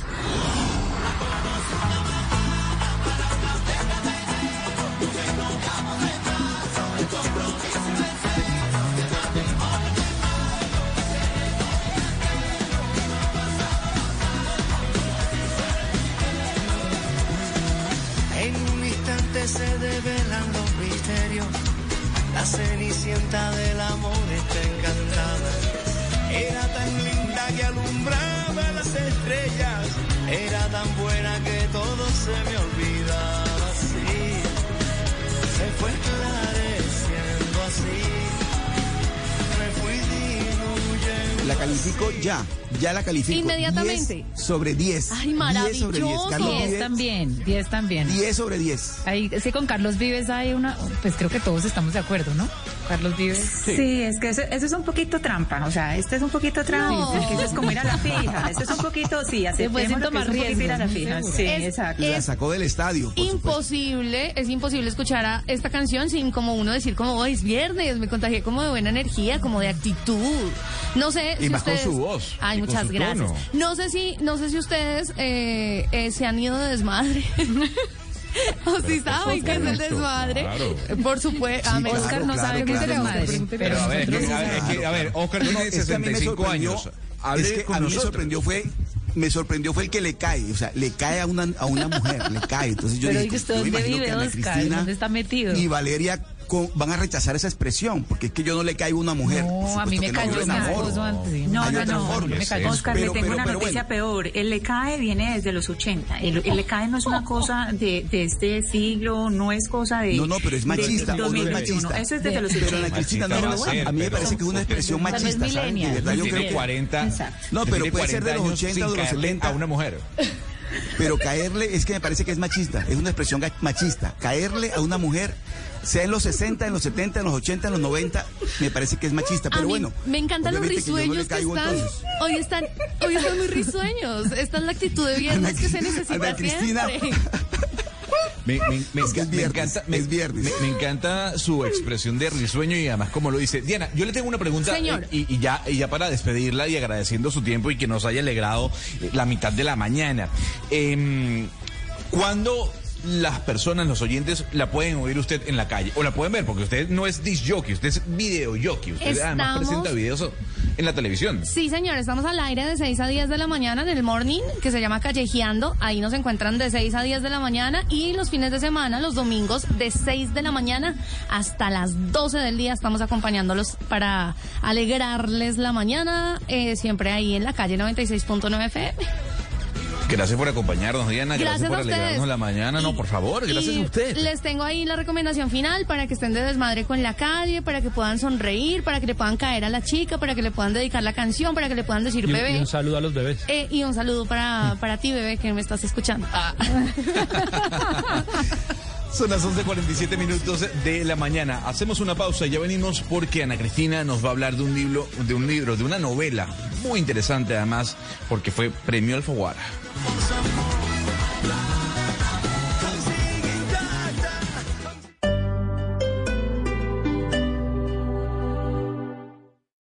Esta semana el Congreso aprobó la ley antichancleta, la ley que prohíbe el castigo físico en Colombia. ¿Cuál es el alcance de la norma y cómo podemos educar a nuestros hijos sin acudir al castigo físico? De eso estaremos hablando en Generaciones Blue. Generaciones Blue, este domingo a las 12 del día. Generaciones Blue por Blue Radio y bluradio.com.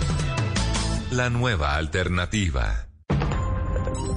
Llega la voz de la verdad para desmentir noticias falsas. Pregunta para Vera. Está llegando por correo electrónico una comunicación mediante la cual se ofrecen supuestos cupos para vacunarse anticipadamente y registrar a las personas en las primeras etapas del Plan Nacional de Vacunación. ¿Esto es posible? Esta información es falsa. Delincuentes están ofreciendo falsos cupos para vacunación anticipada a cambio de dinero. Según el Ministerio de Salud, esta es una modalidad de estafa que se está presentando para robar datos personales y dinero.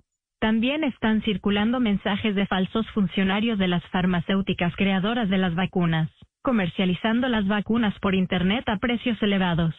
Se recomienda consultar siempre las fuentes oficiales de las autoridades y estar bien informados a través de medios de comunicación confiables. Escucha la radio y conéctate con la verdad. Una iniciativa de Blue Radio en unión con las emisoras que están conectadas con la verdad.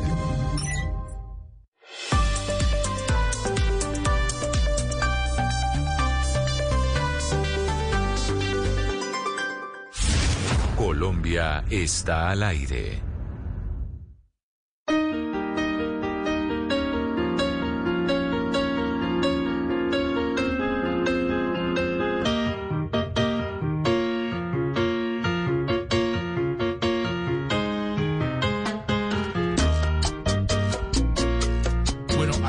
La versión original de esta canción es de Coldplay. Me imagino que le encanta a usted la original, pero espero le guste también esta versión, que es la salsa. Sí, está muy linda.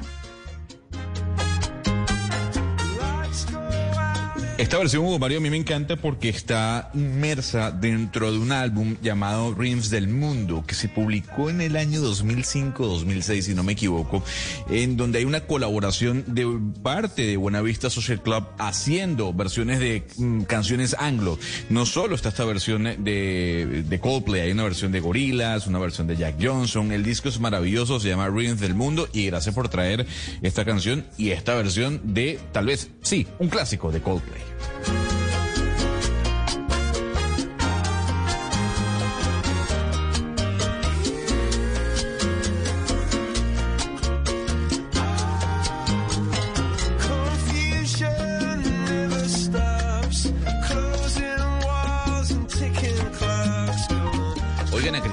Que la escuchaba riéndose, además su risa es hermosa, debo decirle.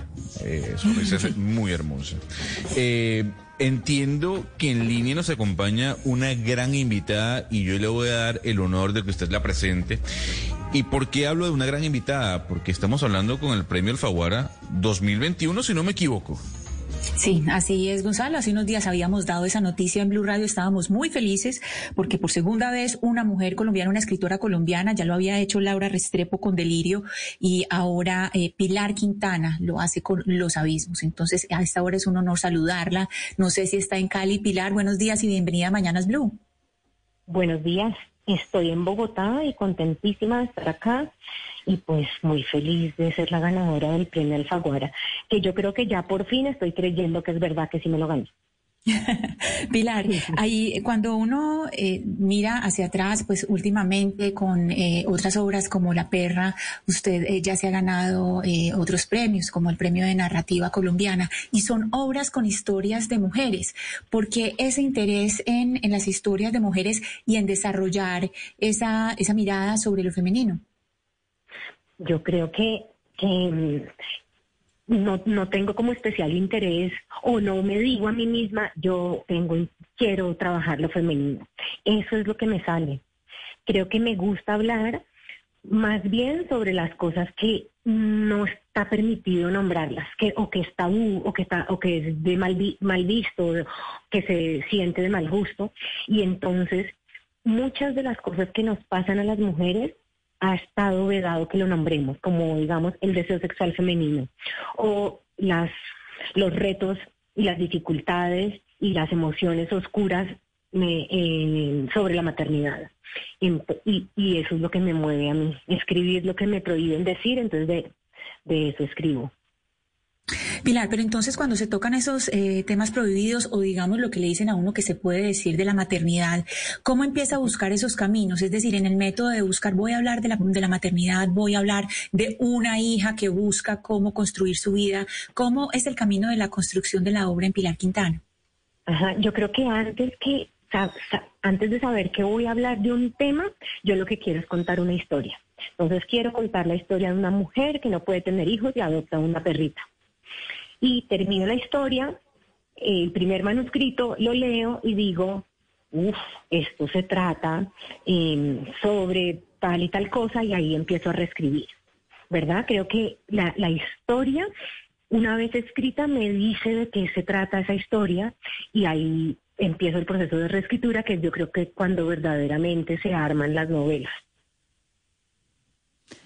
Pero Pilar, cuéntenos un poco cómo fue ese proceso de inspiración, porque es, eh, pues digamos, una búsqueda interna de los conflictos internos y de sanar heridas y de sacarlas.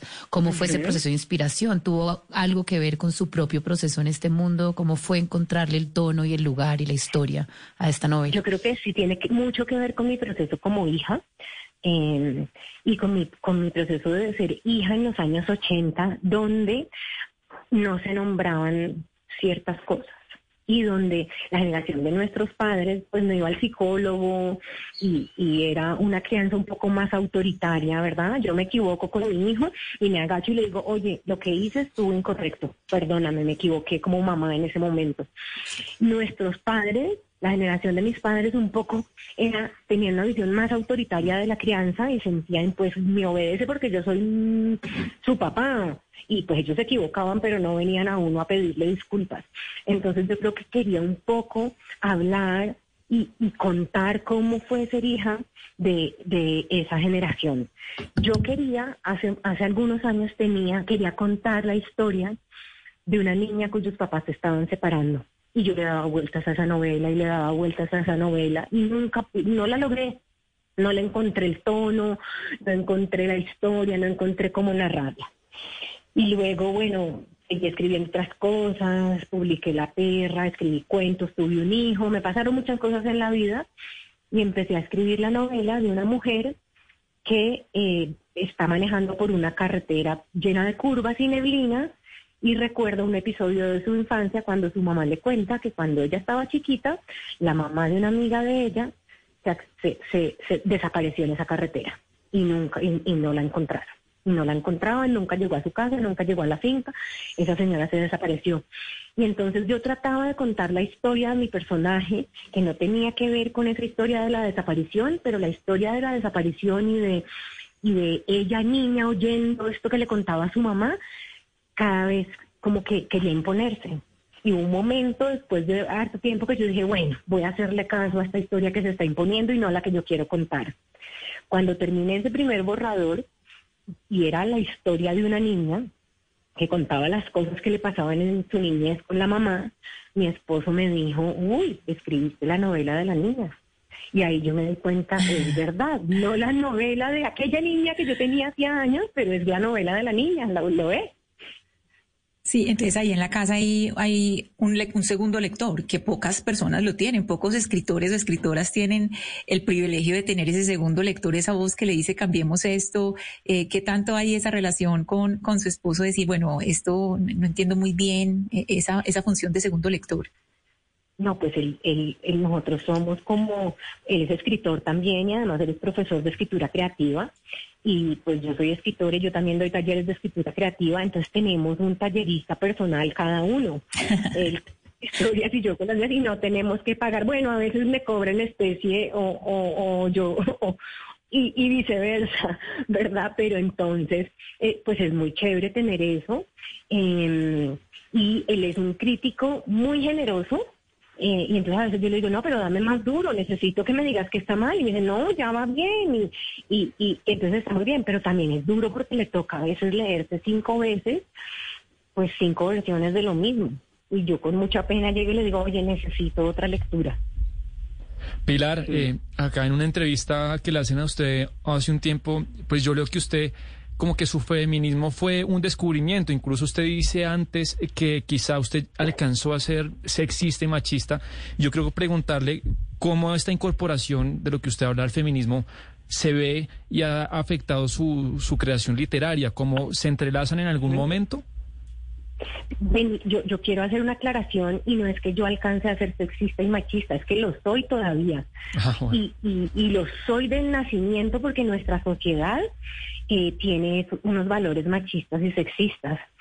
Y, y para mí el feminismo no es otra cosa que el descubrimiento de, oye, yo soy machista y sexista, que es el, el reconocimiento de las cosas machistas y sexistas que yo hago y que yo pienso y que yo digo, porque así fue mi educación. Y, y, y así fue mi educación porque la sociedad y la historia es así. Eh, entonces, yo creo que para mí, en cierto punto de mi historia, era difí- eh, yo siempre fui feminista en el sentido en que yo siempre creía en que las mujeres y los hombres debíamos tener igualdad de oportunidades, ¿verdad? Entonces, y eso, eso, eso es el feminismo. Pero, pero creo que tenía una idea como bastante ridícula de que las feministas eran unas señoras amargadas, a las que no les gustaban los hombres y estaban llenas de odio y que qué pereza esas señoras. Entonces yo rechazaba la idea del feminismo por eso, que eran unas ideas, unas ideas bastante absurdas. Pero entonces, con el despertar del feminismo, me puse a leer y descubrí, no, pues yo siempre he sido feminista también. Y entonces ya no me dio pena eh, enunciarme y reconocerme como feminista. Qué buena anécdota, Pilar. Eh, qué honor además poder conversar contigo hoy viernes eh, de cultura, de cine, de música, pero también de libros. Pilar Quintana, premio Alfaguara de novela en el año 2021, o sea, este año por su novela Los Abismos. Qué placer tenerte aquí con nosotros, Pilar. Muchas gracias. Son las 12 en punto, ya venimos con más. A esta hora, Interrapidísimo entrega lo mejor de ti. En Blue Radio son las 12 del día en punto. Nos sentimos orgullosos de seguir entregando lo mejor de Colombia, su progreso. Viajamos por Colombia, llegando a los rincones, complementando historias, uniendo corazones. Llevamos 32 años entregando lo mejor de los colombianos en cada rincón del país. Y no pares de sonreír, esencia de nuestro país. Inter rapidísimo, entregamos lo mejor de ti.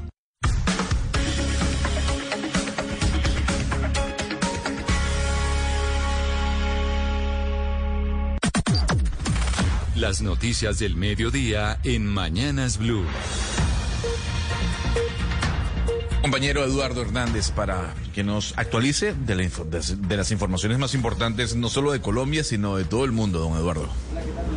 Feliz viernes para usted. Ahora sí, feliz viernes para usted, Gonzalo. Aquí está la información. El DANE confirmó hoy que el COVID-19 se convirtió en la primera causa de muerte en Colombia durante 2020 y lo que llevamos ya de este 2021. Estefanía Montaño. Oyentes, buenas tardes. Mire, pues en el reporte de defunciones vitales entregado hace unos minutos por el director del DANE, Juan Daniel Oviedo, él aseguró que de las 296.800 muertes registradas el año pasado, el 16.9% fueron por causa del virus. También dijo que se registraron más muertes diarias en enero de este año que en julio o agosto del año pasado, con una brecha de al menos 100 muertes más en enero. Escuchemos al director Juan Daniel Oviedo. El coronavirus que genera la enfermedad COVID-19, que entra, pues está categorizado en el código 109, se convierte en todo el año 2020 en la primera causa de muerte, eh, contribuyendo al 23.7% de eh, las muertes por todas las causas, tener 43.443 defunciones, afectando de forma más importante a los hombres que a las mujeres. Eduardo, otro dato importante es que el mayor número de muertes por coronavirus confirmado y sospechoso se concentraron en personas del mismo grupo de edad, es decir, en más en las personas que tienen más de 60 años. También dijo el director del DANE que las personas que sufrieron pues menos muertes a causa de este virus o de otros problemas fueron las menores de 19 años. Confirmando también de alguna manera, Estefanía, la teoría que hay en el mundo. Efectivamente, este COVID-19 afectando de manera especial a las personas mayores. Y atención porque la Fiscalía imputó cargos al actual director del IDIGER en Bogotá, Guillermo Escobar, por posibles irregularidades en un contrato para gestionar la pandemia en la ciudad. Silvia Charri.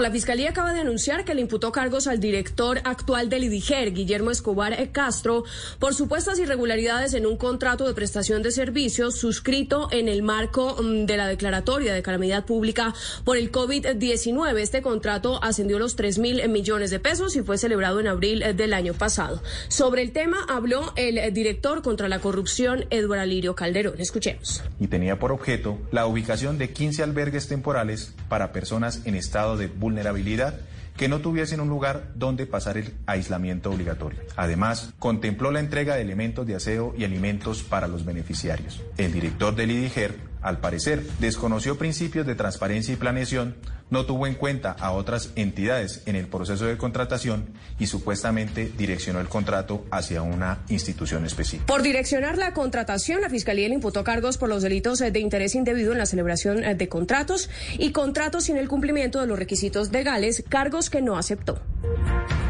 Ahora son las 12 del día, cuatro minutos. Se pronunció FENALCO, el gremio de los comerciantes en Bogotá. Hizo un llamado a los agremiados y a los comerciantes en general y a la ciudadanía para que respeten las medidas de bioseguridad para evitar nuevos cierres definitivos que terminen afectando el comercio. Jimmy Ávila. A diferencia de otras ciudades, Bogotá tendrá una Semana Santa sin mayores restricciones al comercio, más allá del toque de queda entre las 12 y 5 de la mañana, pero la ciudad se encuentra al límite de que se decrete la alerta naranja por cuenta de la tercera ola del COVID-19. Por esta razón, el director ejecutivo de FENALCO Bogotá y Cundinamarca, Juan Esteban Orrego, hizo un llamado a los ciudadanos y en especial a los comerciantes de la ciudad para mantener e incluso reforzar las medidas de bioseguridad. Hacemos un llamado a la ciudadanía en general y especialmente a los comerciantes a continuar manejando estrictamente las medidas de bioseguridad. Bogotá es una de las únicas ciudades que no ha tenido restricciones adicionales porque el pico aún no ha llegado acá. Si continuamos con ese trabajo juicioso que se está viendo en la capital, no lo tendremos. Generalmente a Bogotá llegan cerca de 300 mil turistas para la Semana Santa y aunque esperan la mitad, la meta de este gremio es evitar que se cierren más establecimientos, ya que en el segundo pico de contagiados cerca de 2.580 tuvieron que cerrar de manera definitiva. Y la Superintendencia de Salud emitió más de 1.200 alertas por posibles irregularidades en el plan de vacunación. María Camila Castro. Son 1.205 las alertas preventivas frente al Plan de Nacional de Vacunación. De esas, 608 están relacionadas con las acciones a cargo de EPS, 301 con las Secretarías Departamentales de Salud y 296 con las IPS. Las mayores alertas se concentraron en Córdoba, Cesar, Arauca, Caldas, Meta, Magdalena, La Guajira y Tolima.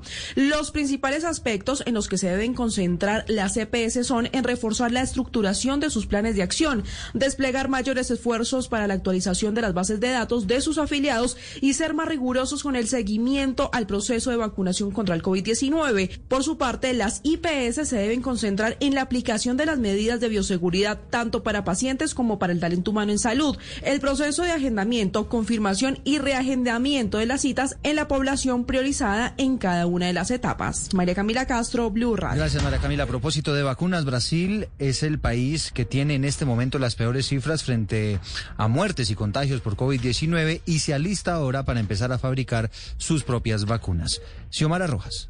El gobernador de Sao Paulo, Joao Doria, afirmó que la nueva vacuna ha sido bautizada con el nombre de Butanvac. Será desarrollada a partir de mayo y se espera que comience a aplicarse en julio. El Instituto Butantan será el encargado del desarrollo de la vacuna, pues ya produce en Brasil Coronavac del laboratorio chino Sinovac y es la más utilizada en el país. Brasil también produce la vacuna de AstraZeneca Oxford desde el Instituto Fiocruz vinculado con el gobierno federal. La noticia la nueva vacuna se conoce, mientras que Sao Paulo ha tenido que autorizar los entierros nocturnos en sus cementerios porque solo en la ciudad se está registrando a diario más de un centenar de fallecidos por la pandemia. Y a las 12 del día, 7 minutos, vamos al centro de Bogotá. Hay dificultades a esta hora en la calle 26 por manifestaciones. ¿Qué es lo que pasa, José David? Hola Eduardo y oyentes, así es, pues se encuentra eh, paralizada la calle 26 y también la avenida Esperanza por eh, cuenta de una protesta de personas sordas frente al Ministerio de Transporte. Ellos piden que no los discriminen con este tema de las licencias de conducción, pero hablamos precisamente con el traductor del representante de esta comunidad que protesta. Son más de 100 personas, Eduardo y oyentes, que permanecen en ese punto de la ciudad.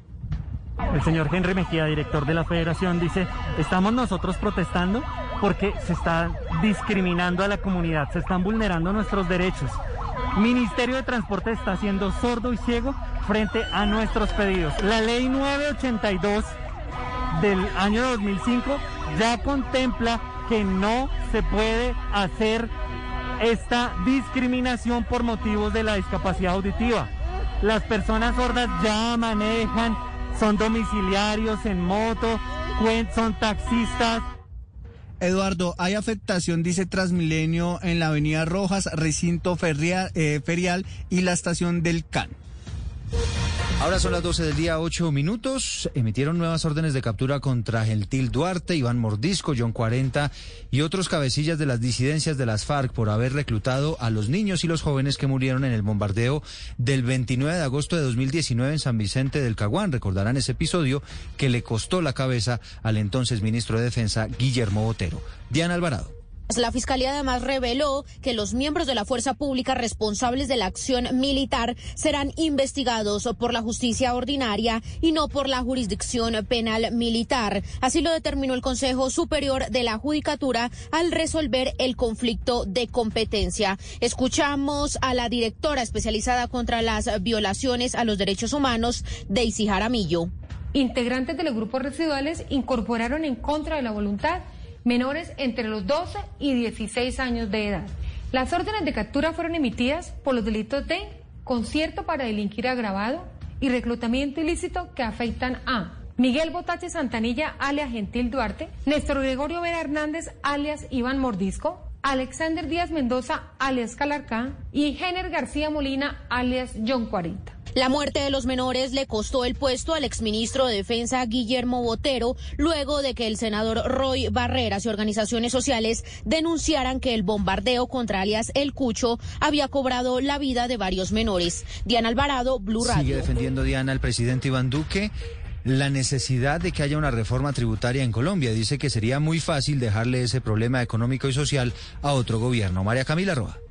Buenas tardes. Desde Palmira, Valle del Cauca, el presidente Iván Duque aseguró que quienes tienen la mezquindad de dejar problemas acumularse en el largo plazo para perjudicar a otros, lo hacen por oportunismo y por vanidades de momento y que él prefiere ser responsable y asumir el costo político de una reforma tributaria en el último año de su gobierno para corregir las inequidades que por años ha señalado la academia y que se acentuaron con la pandemia. Y la invitación que le hacemos al pueblo colombiano es que sería muy fácil para un gobierno en su último año y medio sencillamente dejar el problema para que lo resuelvan otros en el futuro. Pero eso es solamente una irresponsabilidad. Y eso solamente se traduce en incubar hambre para mañana. Dijo que el país ya sabe cuáles son las consecuencias de dejar para después la solución de problemas económicos, consecuencias que se ven en varios países de América Latina, dijo el presidente. Gracias, María Camila. Son las 12 del día y 11 minutos y nos vamos para Villavicencio porque estuvo allí el director de la policía y entregó algunos detalles de los avances de las investigaciones que se adelantan para esclarecer el caso de la pequeña Sara Sofía, esta pequeñita de dos años que está desaparecida desde finales del mes de enero. Carlos Andrés Pérez. En medio del plan de seguridad para Semana Santa, el general Jorge Vargas, director general de la Policía Nacional, reveló que gracias a la ardua labor de investigación por parte de las autoridades se tienen nuevos elementos materiales probatorios que ayudarían a esclarecer qué fue lo que sucedió con la pequeña Sara Sofía. Con la Fiscalía General de la Nación hay nuevos elementos materiales que dan claridad sobre lo sucedido. No puedo revelarlo, hacen parte de esto, pero sí Como director general de la policía, les indico que hay un muy importante nivel de esclarecimiento frente a evidencia física y elementos materiales con testimonios el general Vargas también aseguró que la búsqueda de la menor continúa en todo el país y también en el exterior, en países como Ecuador, Perú, Venezuela y Panamá. Y atención porque los padres de la mujer que apareció muerta dentro de un costal en el departamento de Córdoba defendieron la memoria de su hija mientras las autoridades continúan con las investigaciones para esclarecer los hechos. Desde Montería, Tatiana Ruiz.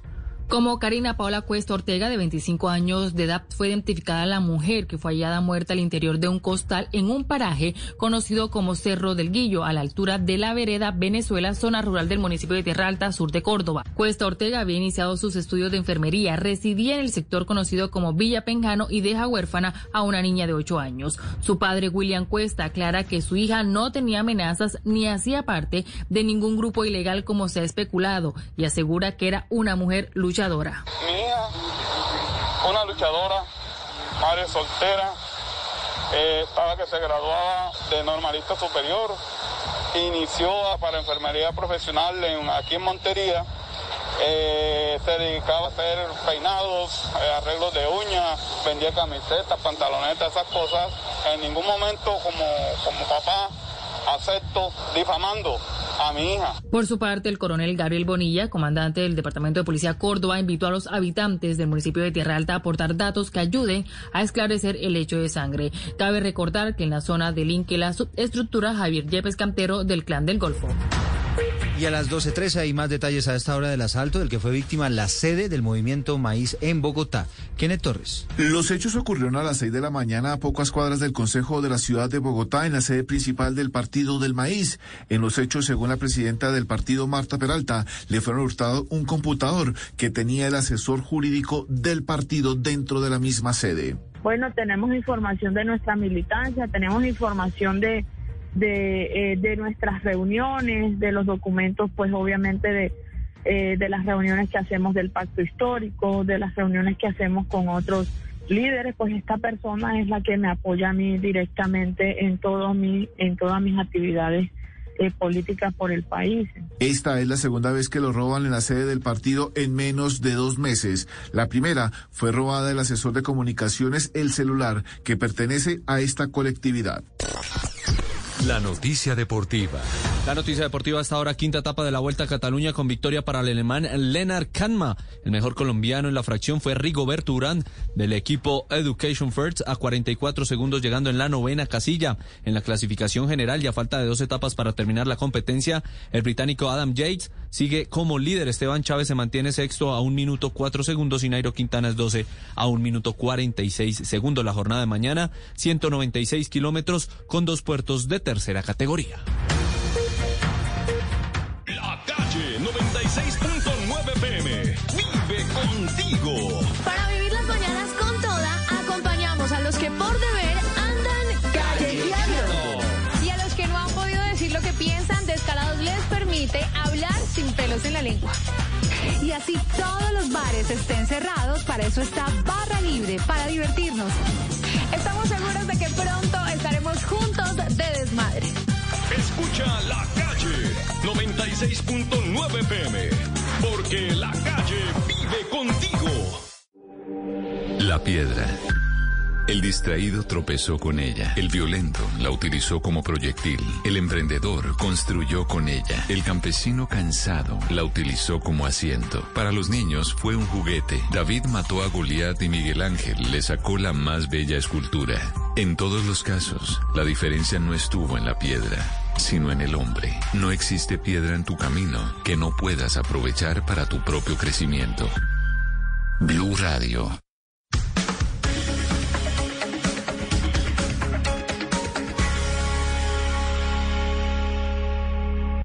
Una señal que se enlaza.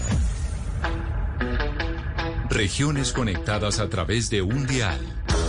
A partir de este momento, Oscar Montes, Ana Cristina Restrepo, Hugo Mario Palomar, Valeria Santos, Gonzalo Lázari y Camila Zuluaga analizan y debaten el tema del día. El tema del día. Colombia está al aire. 12 y 16 minutos ya de la tarde. Hoy vamos a hablar sobre la Semana Santa y sobre cómo, a pesar de la cifra de contagios y muertes en esta pandemia, hay quienes van a tomarse un descanso en medio de la Semana Santa. Y lo que queremos aquí es educar a la ciudadanía, que entiendan un poco que el coronavirus sigue, se mantiene, está latente y los casos, como bien decía, siguen creciendo. No obstante, Valeria, el Ministerio de Salud ya ha dado algún tipo de recomendaciones, sobre todo para las personas que se van a trasladar de un lugar a otro.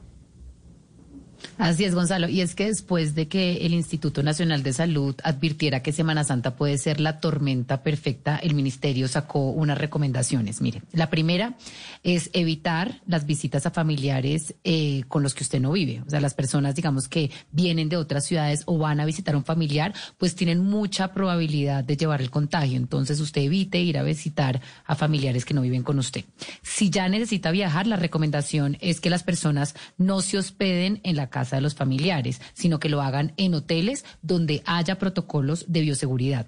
Hay prohibición de fiestas privadas porque ya se dieron cuenta que estas han sido el mayor foco factor de contagio eh, durante todo este año. Por favor, no se quite el tapabocas y no vaya a comer en lugares donde no haya ventilación, porque esto es un riesgo pues muy alto de contagio. Y pues tener en cuenta que la vacunación, eh, si bien protege, no lo hace de una manera limitada. Es decir, el hecho de que usted ya tenga una dosis de la vacuna no significa que usted pueda, digamos, estar tranquilo y no cumplir con todas las medidas de bioseguridad. Esas son las recomendaciones del Ministerio, Gonzalo. Antes de irnos con nuestro panel de invitados, yo quiero hacer una ronda por las regiones, eh, por las ciudades que nos acompañan a diario en este programa. Ana Cristina, yo la escuchaba más temprano y eh, yo me quedé alarmado con las cifras que usted estaba dando en cuanto a contagios y fallecimientos y cómo ya en Medellín están tomando acciones frente a lo que será la Semana Santa. Así es, Gonzalo. El día de ayer hubo 1.052 eh, casos. Recordemos que había un promedio en el mes de febrero de 400 casos y pasamos ahora a un promedio de 1.100. Hay cuatro medidas esenciales en Antioquia.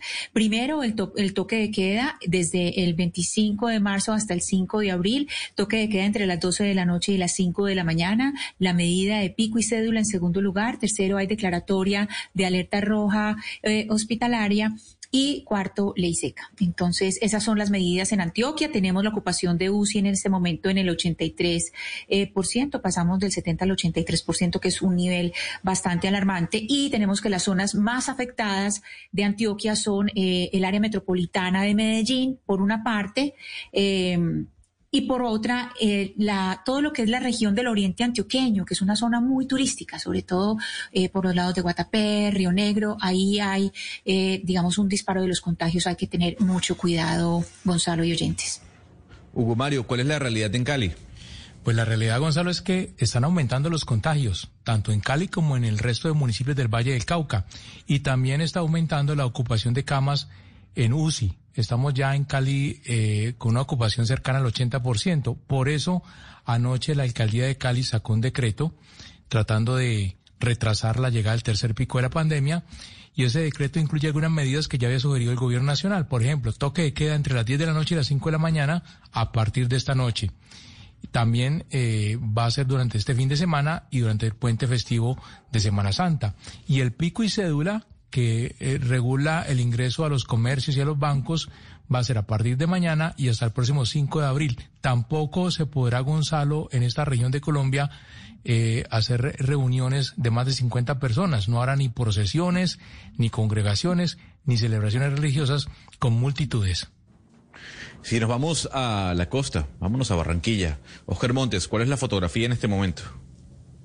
Gonzalo, la fotografía de Barranquilla y de la región Caribe es, eh, yo diría, tan dramática como la de Medellín y la de Cali en estos momentos. Eh, en estos momentos en Barranquilla nos encontramos también con estas medidas de, de restricción de, de, movilidad que tienen que ver con el pico y cédula. Eh, para las personas, para ingresar a los centros comerciales y demás. También hay ley seca y hay toque de queda en, en, el Barranquilla y en el Departamento del Atlántico, pero además porque la situación de la ocupación de las UCI está llegando a unos niveles de, de em, demasiado elevados. El 85% de las UCI de la ciudad de Barranquilla están ocupadas en este momento y el 87% en el departamento del Atlántico. Y ayer se reportaron 1.264 personas nuevos de nuevos contagios en la ciudad de Barranquilla y en el departamento del Atlántico. De tal manera, Gonzalo, que va a ser una Semana Santa bastante restringida en lo que tiene que ver con movilidad de todos nosotros. Valeria, ¿y en Bogotá cuál es la situación?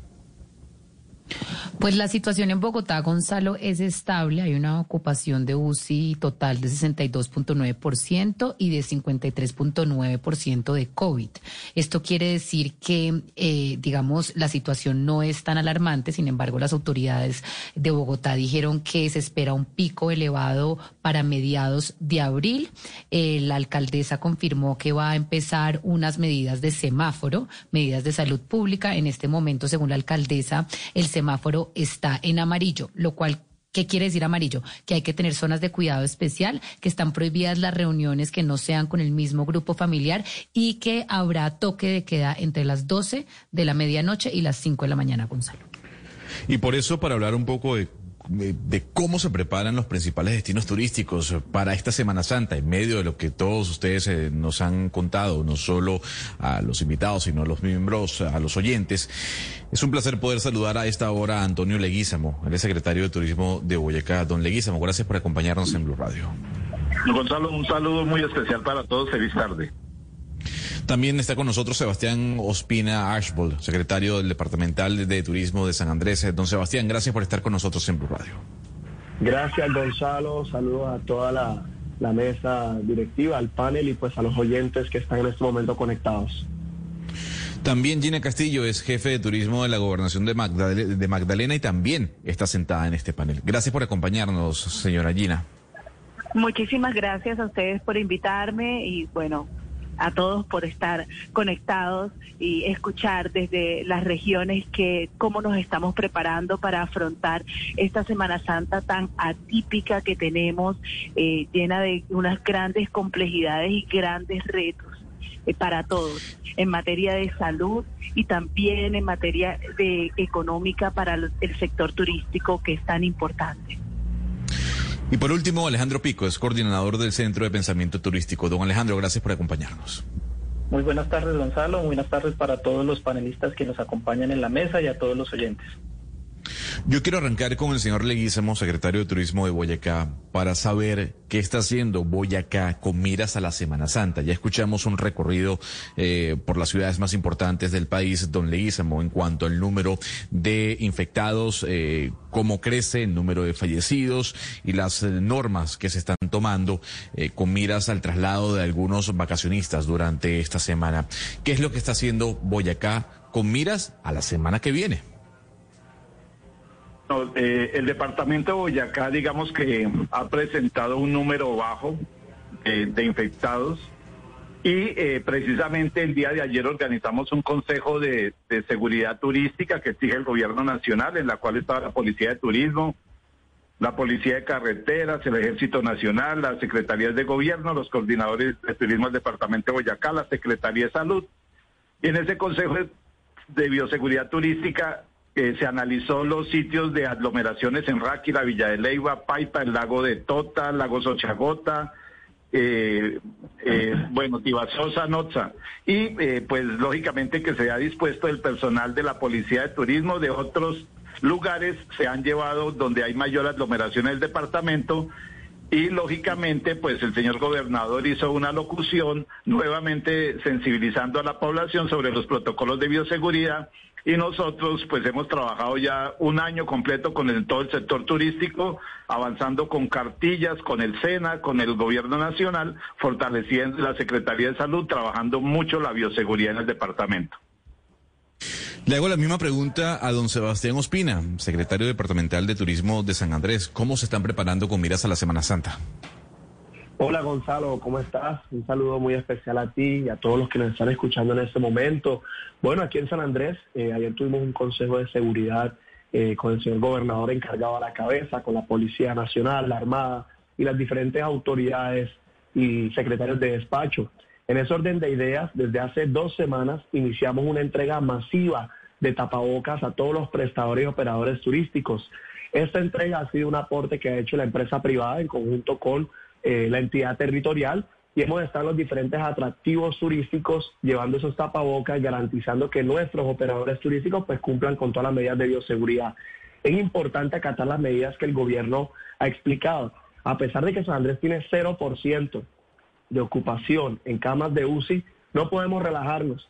Tenemos que ser todavía mucho más agresivos con todo el tema de la prevención para evitar que la Semana Santa se convierta en la, digamos, tormenta perfecta ante un posible pico de COVID-19. Entonces hemos venido trabajando muy, muy fuerte entre el sector público y el sector privado, concientizando permanentemente a nuestros turistas de que a pesar de que ellos estén de vacaciones, el COVID aún no le está. Así que debemos seguir trabajando fuerte. Doctora Gina eh, Cantillo, le hago la misma pregunta que le, realicé a los invitados y a los panelistas. ¿Qué está haciendo la gobernación del Magdalena con miras a la Semana Santa?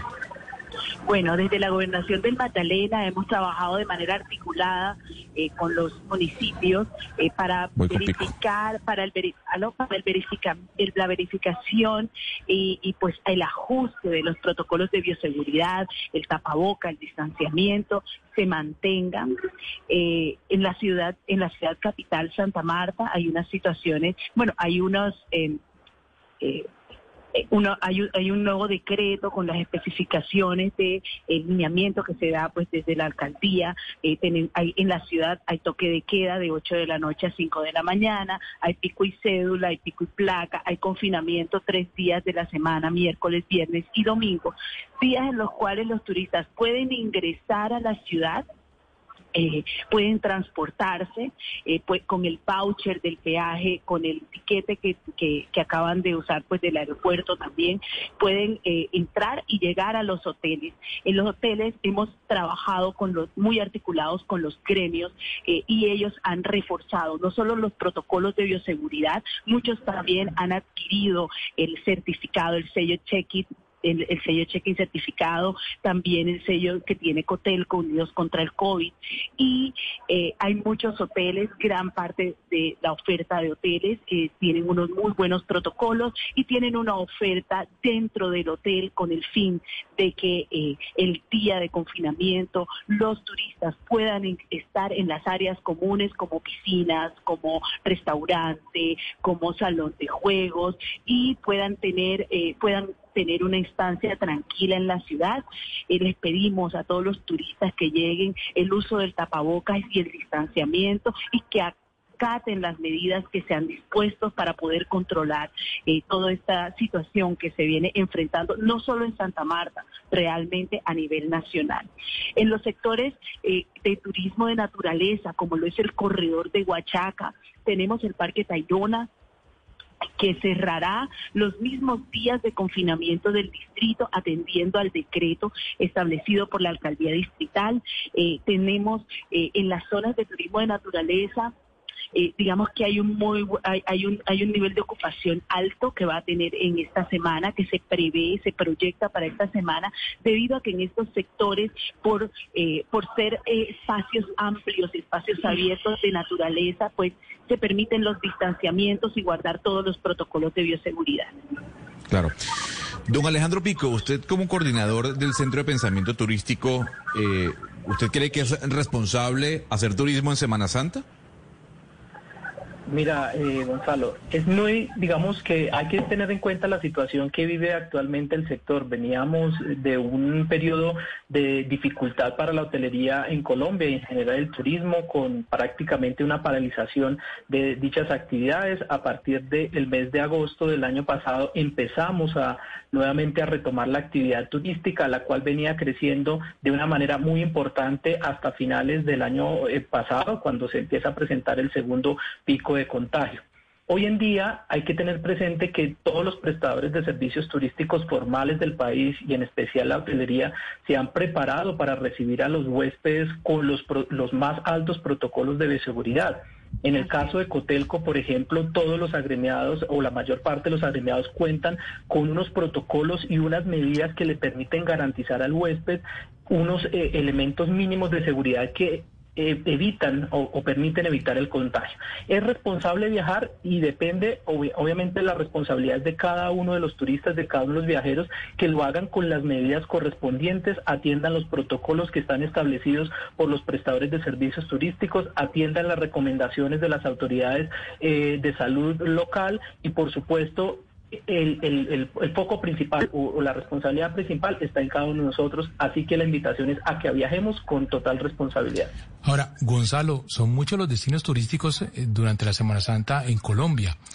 El eje cafetero, Boyacá, Cartagena, Santa Marta, pero yo creo que el principal destino turístico cada Semana Santa siempre ha sido San Andrés. Bueno, el año pasado no, no hubo turistas en la isla, en el archipiélago, por obvias razones. Estábamos ya en pandemia. Este año hay apertura, pero mucha gente siente temor de viajar, sobre todo desplazarse en avión. Entonces le pregunto al señor Sebastián Ospina, ¿cómo está el tema de las reservas? ¿Qué porcentaje de la ocupación hotelera hay a la fecha en San Andrés? Bueno, te cuento que paradójicamente, a pesar de la pandemia, las personas han confiado en el destino, eh, dadas las estadísticas que hemos manejado acá en San Andrés, el número bajo de casos de COVID, el 0% de ocupación en camas de UCI y creo que se dio una muy buena impresión tanto en los alojamientos como en los diferentes atractivos turísticos. Se espera para esta Semana Santa un arribo de 18 mil personas.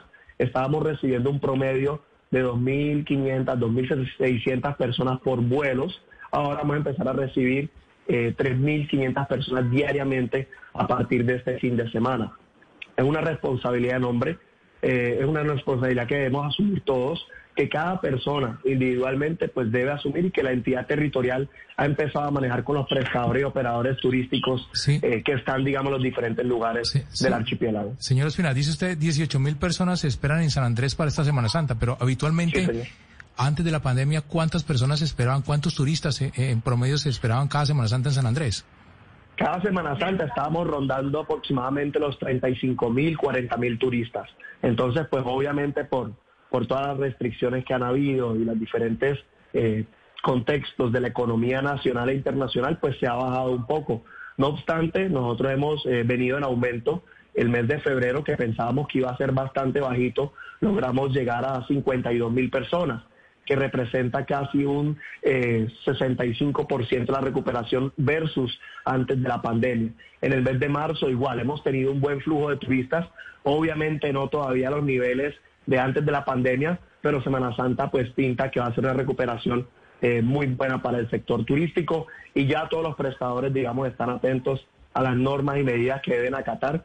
Y en este momento trabajamos mancomunadamente para que también los turistas nos ayuden eh, cumpliendo con estas medidas. Hemos hecho todo el esfuerzo institucional desde las diferentes autoridades y lo que pedimos es que los turistas que nos vengan a visitar recuerden pues que el COVID sigue presente y que debemos cuidarnos. Las restricciones, la verdad, a diferencia de otros destinos, no son tan marcadas. Vamos a tener de pronto unas eh, restricciones en los horarios a partir de las 12 de la noche, de la medianoche, pero de lo, del resto, digamos, de los atractivos turísticos y demás, simplemente se va a controlar los aforos y sobre todo garantizar que hay un distanciamiento entre cada turista. Sí, yo quisiera que la señora, eh, precisamente que la señora eh, Cantillo nos contara el panorama en Santa Marta, cómo ha cambiado ese flujo de turistas, cómo es normalmente y cómo va a ser ahora. También porque esta semana se había hablado de, cancelaciones, de cancelaciones de planes a, Santa Marta, porque la gente sabiendo la situación de Santa Marta, pues algunos turistas empezaron eh, a cancelar por, las distintas restricciones. Entonces, pues, eh, ¿cómo ha cambiado ese flujo de turistas en términos de números? Y, y si, si ha habido tales cancelaciones y si esas cancelaciones sí se basan en, en cosas reales, es decir, si, si hay esas restricciones que uno dice, pues, ¿para qué voy a ir a encerrarme? Bueno, eh, aquí en el, en, el, en el Magdalena, la ocupación hotelera eh, aproximada, bueno, que tenemos en este momento, está por el 51% para la Semana Santa. Sin embargo, eh, pues ha bajado en los últimos días eh, con la emisión del nuevo decreto donde se, se, pues, se dan las nuevas disposiciones eh, para para pues para esta temporada de Semana Santa y bueno, eh, eso ha tenido, ha tenido una repercusión. Eh, en años anteriores, por supuesto que la ocupación, la ocupación hotelera en la Semana Santa hemos llegado hasta de 90 al 100% de ocupación. Eh, estamos sobre la mitad y por supuesto que todo este esto que esta pandemia, esto que estamos viviendo, pues claro que ha afectado y, se ve reflejado pues en, los números de ocupaciones. Eh, esperaba, esperamos, normalmente en estas fechas, en esta semana, llegan aproximadamente 200 mil personas a la ciudad de Santa Marta. Esperamos para esta temporada lleguen aproximadamente 50 eh, mil personas eh, durante los días jueves, viernes, sábado y domingo, que digamos son los más fuertes de la temporada turística en consenso con el transporte y con el aeropuerto de la ciudad de Santa Marta. Señora Cantillo, pero si estamos hablando de, ciertos, porque hay distintos tipos de turismo, está el turismo de playa, eh, está el que se va a bucear, están los que están en turismo ecológico. Estas personas, ¿qué tipo, para que tengamos claro, si yo tengo planeado irme el lunes a bucear, eh, por ejemplo, a Taganga, que si quiero irme a bucear eh, a Altairona, si quiero hacer un, un plan de esos, ¿qué puedo hacer y qué no puedo hacer para que la gente tenga un poco de claridad? Ok, bueno, eh, mira, el eh, Santa Marta tiene la oferta turística abierta, tenemos tres días de confinamiento, podemos ir a las playas los días que no hay confinamiento, teniendo en cuenta que hay unos aforos establecidos y que al completar el límite del aforo, los guardianes del turismo cierran la playa y no dejan ingreso de más personas. El Parque Tayrona también es por límite de aforo, tenemos un aforo de 3.000 535 personas en el Parque Tayrona que pueden ingresar diariamente, saldrán todos los días y ingresan diariamente desde las 8 de la mañana hasta las 4 de la tarde. En la Ciénaga Grande de Santa Marta podemos eh, visitarla eh, yendo al parador turístico de Pueblo Viejo. De allí salen los tours que llevan a los pueblos parafitos para conocer toda la cultura anfibia eh, y todo y, y, sí toda la cultura anfibia, el hacer aviturismo y toda esta cultura mágica que hay alrededor de la sierra. Aracataca, eh, Banco Magdalena, Plato, Tenerife, son otros de los destinos que tenemos en los cuales también están los protocolos de bioseguridad, eh, se pide, se exige el tapabocas, el distanciamiento y tenemos pues todo, todo, estos son como los planes que se pueden hacer en la ciudad. Pero mire, eh, el doctor Antonio Leguizamo me, me gustaría que nos dijera, en este caso, cómo está haciendo Boyacá, que también es otro destino turístico preferido por los colombianos en época de Semana Santa. ¿Cómo está haciendo el departamento en unas circunstancias tan especiales, tan extraordinarias, que además es el segundo año consecutivo, porque el año pasado también se vivió una Semana Santa eh, muy restringida en lo que tiene que ver con la movilidad. El departamento de Boyacá, ¿cómo está haciendo, doctor Leguizamón, eh, para, para afrontar esta situación? ¿Cómo se ha resentido la parte turística, la parte hotelera, los ingresos del departamento? Bueno, digamos que el...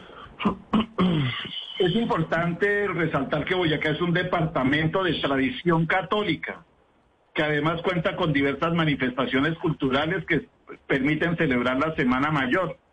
Y en los 123, durante muchos siglos y durante muchos años se ha celebrado esta época de las peregrinaciones. Es importante resaltar que en los 123, del, 123 municipios del departamento de Boyacá se va a celebrar la Semana Santa, por la tradición católica que se tiene en el departamento. Lógicamente que la Iglesia Católica lo va a hacer con todos los protocolos de bioseguridad. Ya lo dijeron ustedes, no más de 50 personas en los templos, no están permitidas las procesiones, pero en todas las iglesias de Boyacá va a haber Semana Santa. El departamento de Boyacá pierde 33 mil, perdió en, de marzo a diciembre 33 mil millones de pesos mensuales, más de 350 mil millones de pesos durante, durante la pandemia pero digamos que este ya como lo dice eh, el doctor Alejandro Pico, este es una pequeña recuperación para el sector turístico por, porque el sector turístico tampoco aguanta más.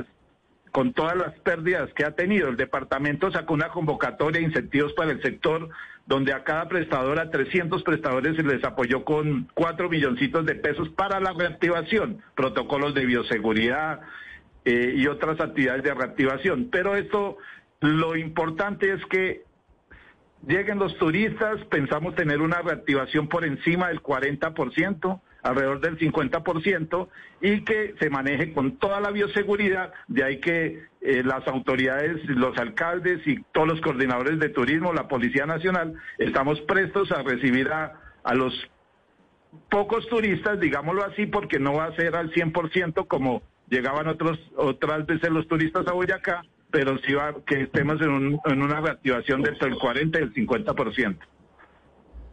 Bueno, yo, yo quiero preguntarles algo porque es viernes eh, y es Semana Santa y yo respeto pues algunas de las medidas que han tomado pues eh, sus jefes, sus alcaldes, gobernadores, pero a mí no me ha convencido eh, el tema de la ley seca nunca. Yo, ninguno de todos los invitados que hemos tenido acá me ha convencido de por qué la ley seca baja el contagio y por qué es importante y eso pues le golpea a muchas personas. Yo quiero que ustedes me cuenten desde las Secretarías de Turismo, arrancó con la doctora Cantillo y pueden también responder Juan Sebastián Ospina y Antonio Leguizamo ¿Cómo los ha afectado la ley seca y si realmente eso sirve de algo? Si, quiero que me cuenten de qué sirve la ley seca. Bueno, eh, yo pienso que la ley seca sí sirve porque normalmente, bueno, cuando se se comparte con amigos o con familia y se ingiere alcohol, eh, llega un punto al tercer trago ya nadie se coloca el tapaboca, nadie guarda el distanciamiento y esto se convierte realmente en un foco de contagio.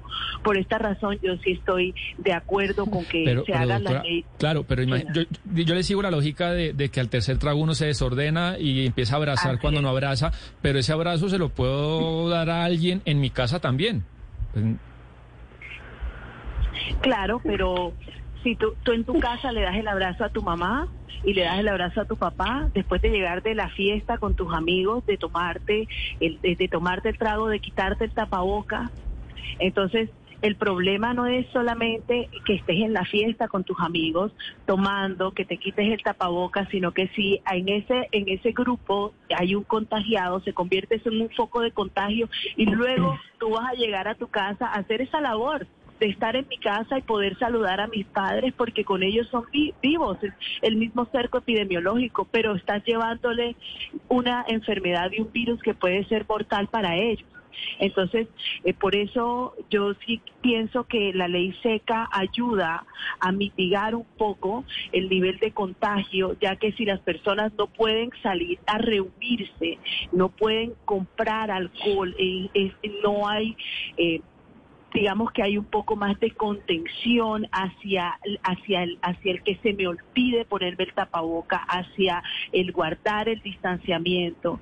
Entonces, eh, sí, pues realmente para mí la medida de, de, la ley seca eh, tiene esa connotación. Me, me, quedó claro, senadora Cantillo. Y nos vamos para Boyacá departamento cervecero por excelencia. Entiendo yo, Diana, que es el país, el departamento donde más se consume cerveza en el país. El departamento más consumidor de cerveza y el que más lobby hace para no ponerle IVA a la cerveza. ¿Y usted qué opina, doctor Leguizamo, del tema de la ley seca ya? Bueno, eh, se prohíba o no se prohíba, se prohíba la cerveza, la gente va a seguir consumiendo. Si no, eh, si no se prohíbe, si se prohíbe, la gente va, se va a reunir alrededor de las cabañas, se van a reunir en sus casas, se van a reunir en las tiendas clandestinas y la gente va a seguir consumiendo cerveza. Y, eso se ve. Entonces debía permitirse la ley seca hasta ciertos horarios, ciertas restricciones, que, que se maneje la bioseguridad y que sea y que nos ayude a la reactivación de los bares, de los bares en el departamento de Boyacá. Eh, yo pienso que, que, esa medida se debía pues controlar, permitir hasta ciertos horarios, pero la gente en Boyacá de todas maneras va a consumir, así le prohíban. Entonces, la ley seca pues ayudará para, para cuando va hasta altas horas de la noche y la gente ya se toma y no se sabe controlar. Fíjese, Gonzalo, que tenemos opiniones diferentes, ¿no? Boyacá no coincide con, con Magdalena. Exactamente, pero bueno, pero es el departamento en donde se consume más cerveza, Sebastián.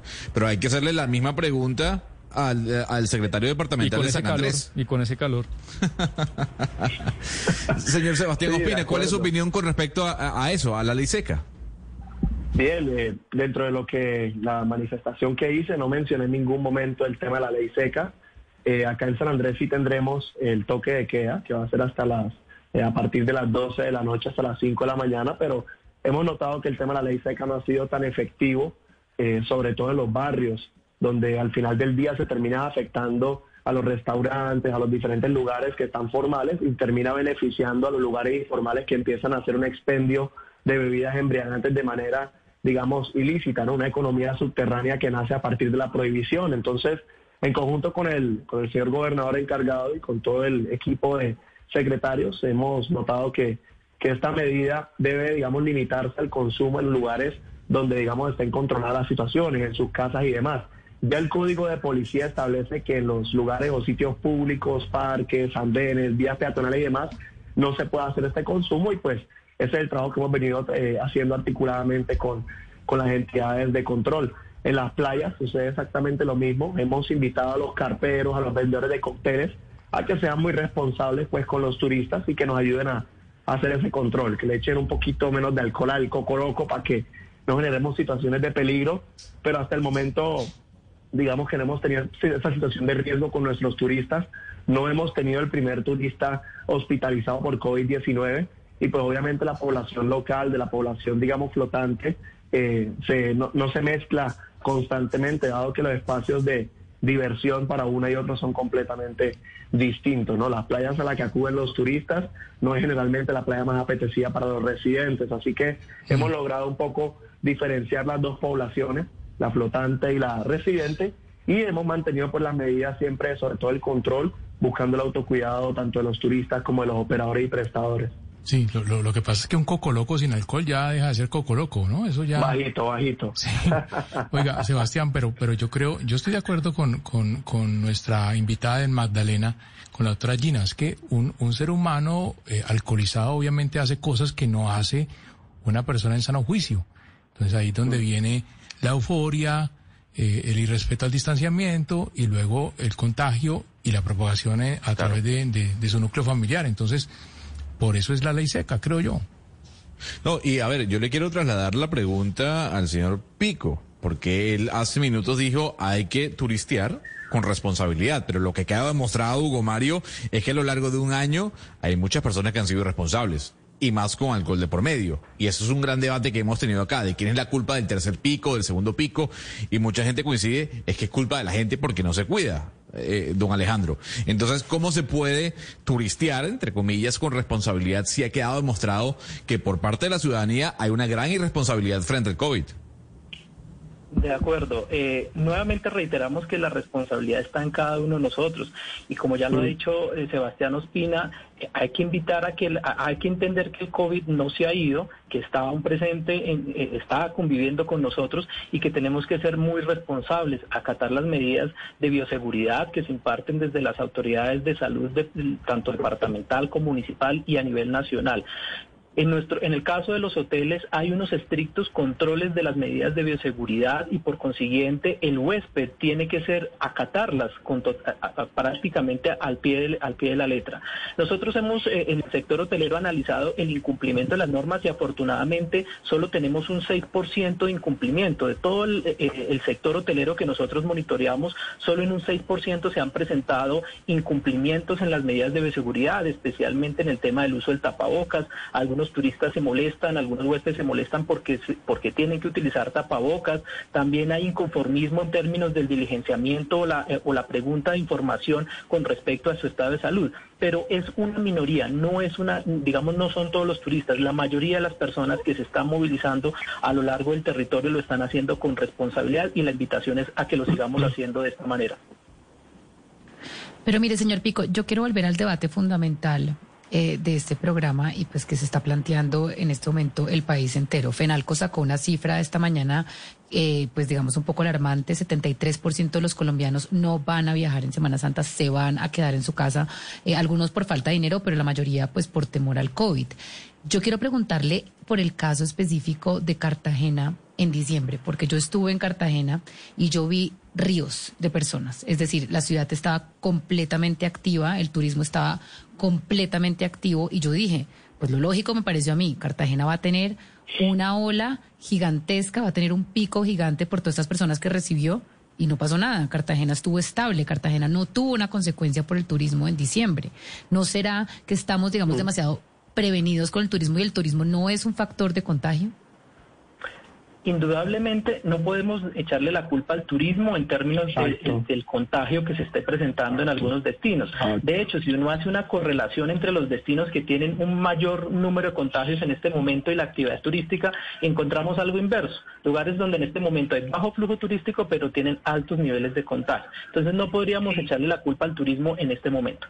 Ahora, con respecto a lo que tú planteas, es importante tener presente que el colombiano de alguna manera sí ha querido viajar a los destinos en, en este, eh, digamos, después de que se empezó esta reapertura. Y, lo, y vimos en diciembre, por ejemplo, cómo logramos una pequeña reactivación, una pequeña recuperación y destinos como Santa Marta, por ejemplo, y en Magdalena tuvieron un alto volumen de turistas y el eje cafetero y, por ejemplo, lo que tú mencionas eh, de Cartagena, donde también el colombiano quiso viajar y visitar estos destinos. Pero mire, el caso el caso de Santa Marta, doctora Cantillo, yo, yo a diferencia de lo que plantea Valeria, eh, Santa Marta ha estado lleno de, turistas. Y a pesar de que se han tomado algunas medidas, eh, lo que tiene que ver con protocolos y bioseguridad, en este momento la ocupación de Santa Marta de las UCI está por encima del 85%. Es decir, el turismo mal administrado, de una manera irresponsable por parte de los turistas y, que, y sin que se tomen las medidas que se requiera, termina teniendo consecuencias fatales en, la, en, las ocupaciones y en, la, y en los fallecimientos de las personas. De tal manera que en ese caso el llamado, doctora Cantillo, y, me gustaría que usted lo, lo dijera, es a un comportamiento responsable por parte de los turistas, en el caso de Santa Marta y en el caso de Magdalena. Muchas playas a, los que, a las que van los turistas sin tener ningún tipo de control. Eh, sí, bueno, yo quisiera aclarar eh, también eh, decir que aquí en el departamento y en Santa Marta, en la temporada turística que fue diciembre y enero, la ocupación de UCI estaba en el 24% aproximadamente. Eh, la, la ocupación UCI subió, la ocupación UCI subió en este mes de marzo, mes y medio después de que acabó la temporada firme, o sea, la temporada como de, la, más importante, digamos, de, de, la, de, la ciudad y del departamento. En, luego empezamos a ver un fenómeno diferente de otros años y es que la temporada baja fue un poquito, o sea, no fue tan baja como se esperaba sin embargo, eh, la ocupación hotelera bajó notablemente. Eh, digamos que en diciembre logramos, eh, en, en, momentos logramos hasta el 90% de ocupación, pero en febrero y el mes de marzo, pues la ocupación fue muchísimo menor, del 30, del 40, hay sectores del 20%, hay sectores con mayor ocupación como los sectores corredores de naturaleza. sin embargo, eh, sin embargo, la ocupación y... Eh, eh, sin embargo, digamos que eh, en este momento que el incremento de los casos y el incremento de ocupación ha sido tan notorio, no estamos realmente en un momento de turismo fuerte como tal. Entonces yo creo que en Santa Marta ha habido un tema de que no ha sido solamente la reactivación turística realmente lo que ha incrementado eh, los casos, sino también un poco la gente en las casas que ya están cansadas, que están relajados, que, que ya se han normalizado, las las personas yo pienso que están normalizados con la enfermedad y como que bueno, si me voy a enfermar ni modo. Y es ahí donde está el problema porque es ahí donde nos relajamos, por eso es tan importante los cuidados, tanto para los ciudadanos y nativos y personas que habitan esta ciudad con el uso del tapaboca de distanciamiento y también a los turistas que vienen para que no traigan enfermedad a la ciudad, pero tampoco se contagien. Estamos en un momento muy crucial donde ya casi superamos, ya estamos vacunando, ya estamos en proceso de vacunación, pero tenemos que seguir trabajando, seguir esforzándonos, seguir cumpliendo los protocolos para que pronto podamos superarlo. De las distintas formas de turismo de las que hemos hablado, que hemos hablado de turismo de mar, ecológico, eh, visita de lugares, etcétera, hay uno que no hemos tocado y es la peregrinación. Es decir, las peregrinaciones cuando se va a un lugar a visitar, eh, digamos, a, un santo o, no sé, a un, monumento, en, especial un monumento religioso. Yo eh, quisiera que el señor Pico nos dijera si realmente usted cree que esta es una preocupación, porque es muy distinto la peregrinación a un santuario cuando la gente está caminando por fuera o está en su peregrinación a cuando está adentro en el lugar. Eh, ¿Sería eh, una real, preocupación este tipo de, lugares de peregrinación o en realidad no? Bueno, todas aquellas aglomeraciones representan, pues digamos, un, riesgo para la salud de, los turistas y por eso es que se invita a que obviamente se tomen las medidas de precaución que se requieren, evitar las aglomeraciones, estar en espacios cerrados, usar siempre el tapabocas, utilizar todas las medidas que estén disponibles a la mano para evitar eventualmente tener un contagio y con esto, pues, que eventualmente, pues, el, número de, positivos en el país nos aumente. Eh, por supuesto, el tema religioso es algo que mueve mucho, sobre todo en algunos destinos, como ya nos mencionaba el doctor Leguizamón, el caso de Boyacá, que es un departamento de tradición eh, religiosa donde la gente pues eh, tiene arraigados estos temas de peregrinación a ciertos lugares. Pero allí digamos que no hay un riesgo en la medida en que las personas tomen las medidas necesarias para evitar precisamente contagiarse. Lo más importante es que nuestros oyentes y las personas que van a salir de, turismo durante la Semana Santa se cuiden. Y esa era la idea, entender un poco cómo se van a preparar eh, tanto el Magdalena como San Andrés, como Boyacá y entender un poco cómo nosotros como turistas nos podemos proteger si vamos a disfrutar de la semana que viene. A nuestros eh, cuatro invitados, muchísimas gracias por habernos atendido en Blue Radio. Y yo quiero hacer una pequeña ronda antes de cerrar el programa. Hugo Mario, ¿usted qué va a hacer en Semana Santa? Pues Gonzalo, no he definido todavía, ¿sabe? Al menos no he hecho reserva ni en hotel, ni tengo reserva de tiquetes. Eh, estoy pensándolo, si salgo, salgo muy cerca de Cali. Muy cerca de Cali. El señor Oscar Montes, ¿qué va a hacer durante Semana Santa? No, yo no pienso salir, Gonzalo. Voy a estar en, mi apartamento, descansando, leyendo un poco, viendo televisión, más bien en plan de relax. Eh, no está la situación como para estar saliendo. Ana Cristina, ¿usted qué va a hacer en Semana Santa? Pues Gonzalo, viaje hacia el interior de mi alma porque Antioquia está muy, muy contagiada. Valeria, ¿y usted?